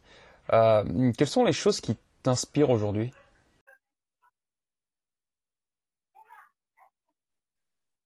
Euh, Alors ça va faire un peu, euh, un peu discours de Miss Monde à la con. Mais euh, le premier truc qui m'est venu quand je te vois rigoler, vous ne le voyez pas, mais moi je le vois rigoler. Genre, genre je me marre parce que discours. Je vois ta tête. genre premier truc qui, euh, euh, comment dire, le premier truc qui m'est venu quand euh, tu m'as posé cette question, c'est un monde meilleur. Ah, c'est vrai que ça fait Miss Monde, ça je suis d'accord. Voilà, je dois avouer que ma réponse est parfaitement cucul à praline. J'ai jamais compris cette expression, mais passons. donc voilà, c'est un peu, c'est un peu ça en fait. j'essaye de, m'imaginer un monde où ça irait mieux. Euh, parce que euh, pour avoir été émotionnellement très malheureuse dans ce monde, ben, j'aimerais qu'il y ait personne qui vive ça en fait. Et après, euh, je ne sais pas d'où vient l'inspiration parce que je suis quelqu'un qui ne regarde pas de films parce que trop sensible, sauf à mon grand bonheur. Donc, je ne sais pas quand tes auditeurs écouteront cette interview, s'ils l'écoutent, mais on est aujourd'hui le 21 novembre et la saison des téléfilms de Noël est ouverte. Ah non. Donc là, ah non. Ah Pas les téléfilms de Noël, mais les téléfilms de façon générale, romantique, où on est bien d'accord, le pitch de départ est toujours le même. Mais c'est pas grave, parce que tu sais que ça finit bien et que tu sais que de toute façon, ils vont s'aimer. Et que tu sais dès le départ, dès la première scène, lesquels ils vont se bécoter à la fin du film. Et c'est pas grave. Et moi, j'adore ça parce que je sais que les émotions que je vais ressentir là-dedans, elles seront positives. Donc, ce sont les seuls films, la meuf qui est anti-cinéphile absolue, ce sont les seuls films que je regarde. Et j'adore ça. Alors j'ai un problème avec ces téléfilms à la con, j'ai un vrai problème. Ah, Je-. J'ai un vrai problème parce que je- tu, tu sais à chaque fois comment ça va se terminer. C'est ce que j'aime le plus. Moi, je suis du genre à, à lire la fin d'un bouquin avant de commencer le début. Donc, effectivement, le fait de savoir dès le départ comment ça va se terminer, ça me fait un bien considérable. d'accord, d'accord.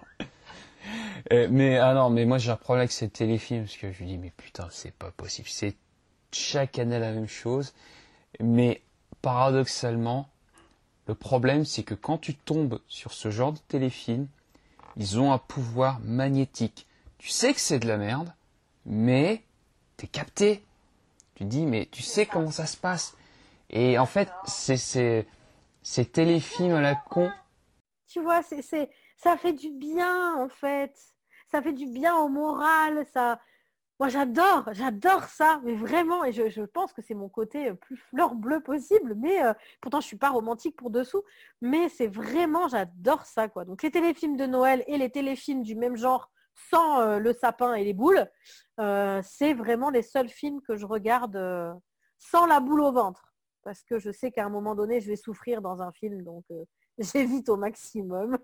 Ah ouais, donc film d'action, film d'horreur, euh, ouais donc. Ah, ça, alors ça, film d'horreur, jamais de la vie. Jamais de la Après, mon film préféré de tous les temps, et je pense que là aussi tu vas me taper, c'est Triple X avec Vin Diesel. Ah, ça va, ça va, je- j'aime bien vu. J'adore ce Ça film. va, ça va. Je, J'adore. je- Et c'est là où j'ai découvert Rammstein et... Oui, Rammstein. Parce que Godsmack, c'était dans Le Roi Scorpion. Oui, tout à fait. Euh, voilà. Donc, euh, du coup, euh, petit regret de concert d'ailleurs, Godsmack, de toi à moi. Euh, et euh, j'ai pas pu les voir. Pas, c'était nul, mais j'ai pas pu, euh, j'ai pas pu les voir au moment où je, devais les voir, ça a été annulé. Et donc voilà, c'est, d'où vient l'inspiration, euh, pas des films. J'adore les séries sur les avocats. J'adore regarder des trucs. Donc les séries sur les, sur les avocats, donc il y en a deux auxquelles je pense, c'est Suits, Avocats et Associés. Et je pense à une série que j'ai découvert parce que c'était l'acteur qui jouait Dinozzo, c'est Bull, que j'aime beaucoup. Complètement. Complètement. Et il y a aussi, alors c'est bien plus vieux, mais il y a aussi The Good Wife. Oui. Euh, et euh, donc je suis tombée dessus, merci Netflix. Eh ben, j'adore cette série. Mais tu vois, parce que j'aime trop leur façon de retourner les trucs, leur façon de penser. Et pareil, ils doivent trouver des solutions. Et ça, mais ça me fait kiffer, mais à un point. Et euh, donc voilà, c'est des trucs que j'aime bien, mais c'est c'est pas complètement en réponse à ta question parce qu'en fait, je crois que j'ai pas de truc, euh, j'ai pas de truc spécifique en fait. Ben en fait si ça répond très bien à ma question. En fait tu, tu n'imagines pas à quel point ça répond très très bien à ma question. Explique, faut que tu m'expliques là. Ah bah alors c'est simple. Euh, c'est pas pour charrier tous mes invités, mais souvent mes invités euh, ils parlent souvent des choses qui leur inspirent par rapport à leur boulot et euh, et au, par rapport à leur activité. Mais là, au final, tu vois, de me parler de ça, tu vas me dire, j'aime bien les séries, euh, j'aime bien, voilà, le- voilà, les séries euh, sur les avocats, ça. Et ça, je trouve que c'est frais. Et pour moi, en fait, ça, c'est une vraie inspiration. Parce que la vraie inspiration, c'est la chose qui te permet de prendre une grande respiration. Ouais. Puis surtout, c'est quelque chose de. Après, oui, comme tout le monde, je vais dans Pinterest pour voir, euh, pour avoir des inspirations techniques, etc. Mais c'est l'empathie qui fait le plus. C'est-à-dire que la plupart du temps, quand je suis en rendez-vous avec un client, j'ai déjà son logo qui se dessine dans ma tête. Parce que c'est ce que la personne me transmet et c'est un peu. Bon, après, euh, chacun ses croyances. Il y en a qui croient en Dieu, il y en a qui croient en l'univers. Ben voilà, moi, je crois en l'univers. Et je me dis que ben, s'il y, a, il y a- il y a quelque chose là-haut qui me met un truc en haut de la tête. Euh, moi, j'appelle ça le petit vélo. C'est le Mm. point euh, tout en haut de la tête qui peut faire très très mal parfois. Et moi, il me fait mal tout le temps. Si je prends un coup là-dessus, je peux tomber dans les pommes.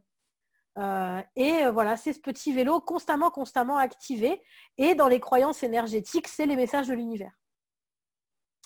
Donc euh, voilà, je me dis qu'il y a quelque chose, euh, voilà, il y a quelque chose qui m'envoie des trucs euh, pour que je sois inspirée, pour que je croie en certaines choses. Mais il n'y a pas d'inspiration. Je pense que ça vient de l'énergétique, l'inspiration. Ah, moi, j'avais, j'ai deux explications pour moi. C'est la première, c'est bah je suis intelligent, donc c'est normal. Mais bon, les gens vont me dire, mais qu'est-ce que c'est un égocentrique D'accord, ce mec plus un. Voilà. Bon, ça c'est hyper égocentrique. Ouais, Mais mais je suis d'accord. Je te rejoins là-dessus. Voilà. Mais je pense, ouais, mais je- d'une- C'est pas tant une connerie que ça. Je pense qu'il y a une forme d'intelligence qui peut être de la créativité ou autre chose. Je pense qu'il y a une forme d'intelligence. La sensibilité. Voilà, voilà, c'est la sensibilité. Et puis en fait, j'en avais une deuxième, mais je l'ai complètement oubliée, donc c'est pas grave. Ok. ok, très bien. Bon, bah, Ouais, j'avais une deuxième explication que j'ai totalement oubliée, donc c'est pas grave. hein, Je voilà. Le, le mec, il- peut-être, voilà. Donc non, tu, tu dis ouais, le mec, il, il va faire un truc sérieux. Non, non, le, le gars, euh, non, il- le gars oublie, quoi. ouais, le gars oublie. Le gars oublie dans son propre podcast, tu vois. Donc c'est pour te dire. Le gars, il est tellement improbable qu'il il oublie même des choses qui pourraient être importantes, qui pourraient lui faire paraître très intelligent. Et non, il oublie. Non, non, le, le gars oublie. Maël, c'est l'heure de la dernière question. Ah, fais-moi rêver. Oh, la j'ai. Qu'as-tu envie de créer aujourd'hui? Euh,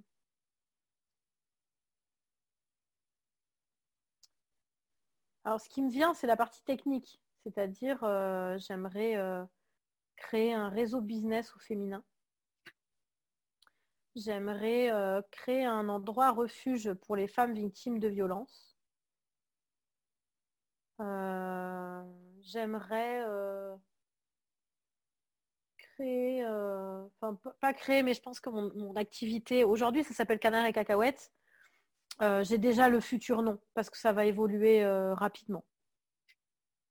Qu'est-ce que j'aimerais créer? Un petit humain, ce serait bien de créer un petit humain. Et puis euh, voilà. Créer de l'inspiration, créer un peu, euh, créer un souffle d'espoir pour, euh, pour les gens. Voilà. Hein, c'est, marrant parce que tu, tu parlais de refuge et je, je pense à une personne que j'ai interviewée qui s'appelle Carole Brandon qui est prof d'art et enseigneuse, enseigneur, bon je sais plus parler, enseignante, enseignante chercheuse. Elle est, en- elle est enseignante et chercheuse en plus donc euh, et qui avait aussi quand je lui ai posé c'est, la question qu'as-tu, euh, qu'avez-vous envie de créer, elle m'a répondu aussi qu'elle voulait créer un refuge donc euh, c'est pour ça que voilà ça m'a fait tout de suite penser à elle. Et en plus un refuge euh, dans le même genre que ce dont tu vas parler. D'accord. Bah, Caroline, euh, si tu nous écoutes. c'est Carole. Voilà, c'est Carole. Carole. Voilà, mais voilà, si elle nous Carole, entend. nous euh, Ouais, donc ouais, ouais, donc c'est donc c'est top. Euh, Maël, je te remercie beaucoup. Mais merci à toi, Pascal. C'était cool. Ouais, t'as vu, ça s'est bien passé, hein, donc je t'avais dit, hein, c'est détente. Hein. Ça va, nickel. Où est-ce que les gens peuvent te retrouver? Euh, sur euh, Instagram. Arrobase canard cacahuète. Ok, de toute façon, euh, en bonne feignasse, ça fait un mois et demi que j'ai pas posté parce que euh, complètement euh, submergée par les, par les, les- les projets. Euh, mais en tout cas, en tout cas, c'est là. Donc principalement sur, sur Insta. Comme d'habitude, je mettrai le lien sous la vidéo sur YouTube. Et à moins que ça ne se fasse striker, mais bon ça j'en ai aucune idée, ce sera la surprise. si vous écoutez ce podcast sur une autre plateforme et qu'il n'y a pas le lien, eh ben démerdez-vous. allez faire vos propres. Voilà. Bah écoute, merci encore Maël. Merci beaucoup. Et quant à nous, on se retrouve la semaine prochaine pour un nouveau podcast. Je te dis à la semaine prochaine. Salut.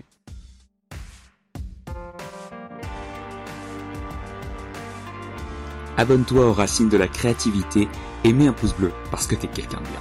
Ensuite, j'ai une question pour toi. Quelles sont les personnes les plus créatives dont tu admires leur travail et dont tu aimerais entendre leur interview? Réponds tout simplement à cette question dans les commentaires.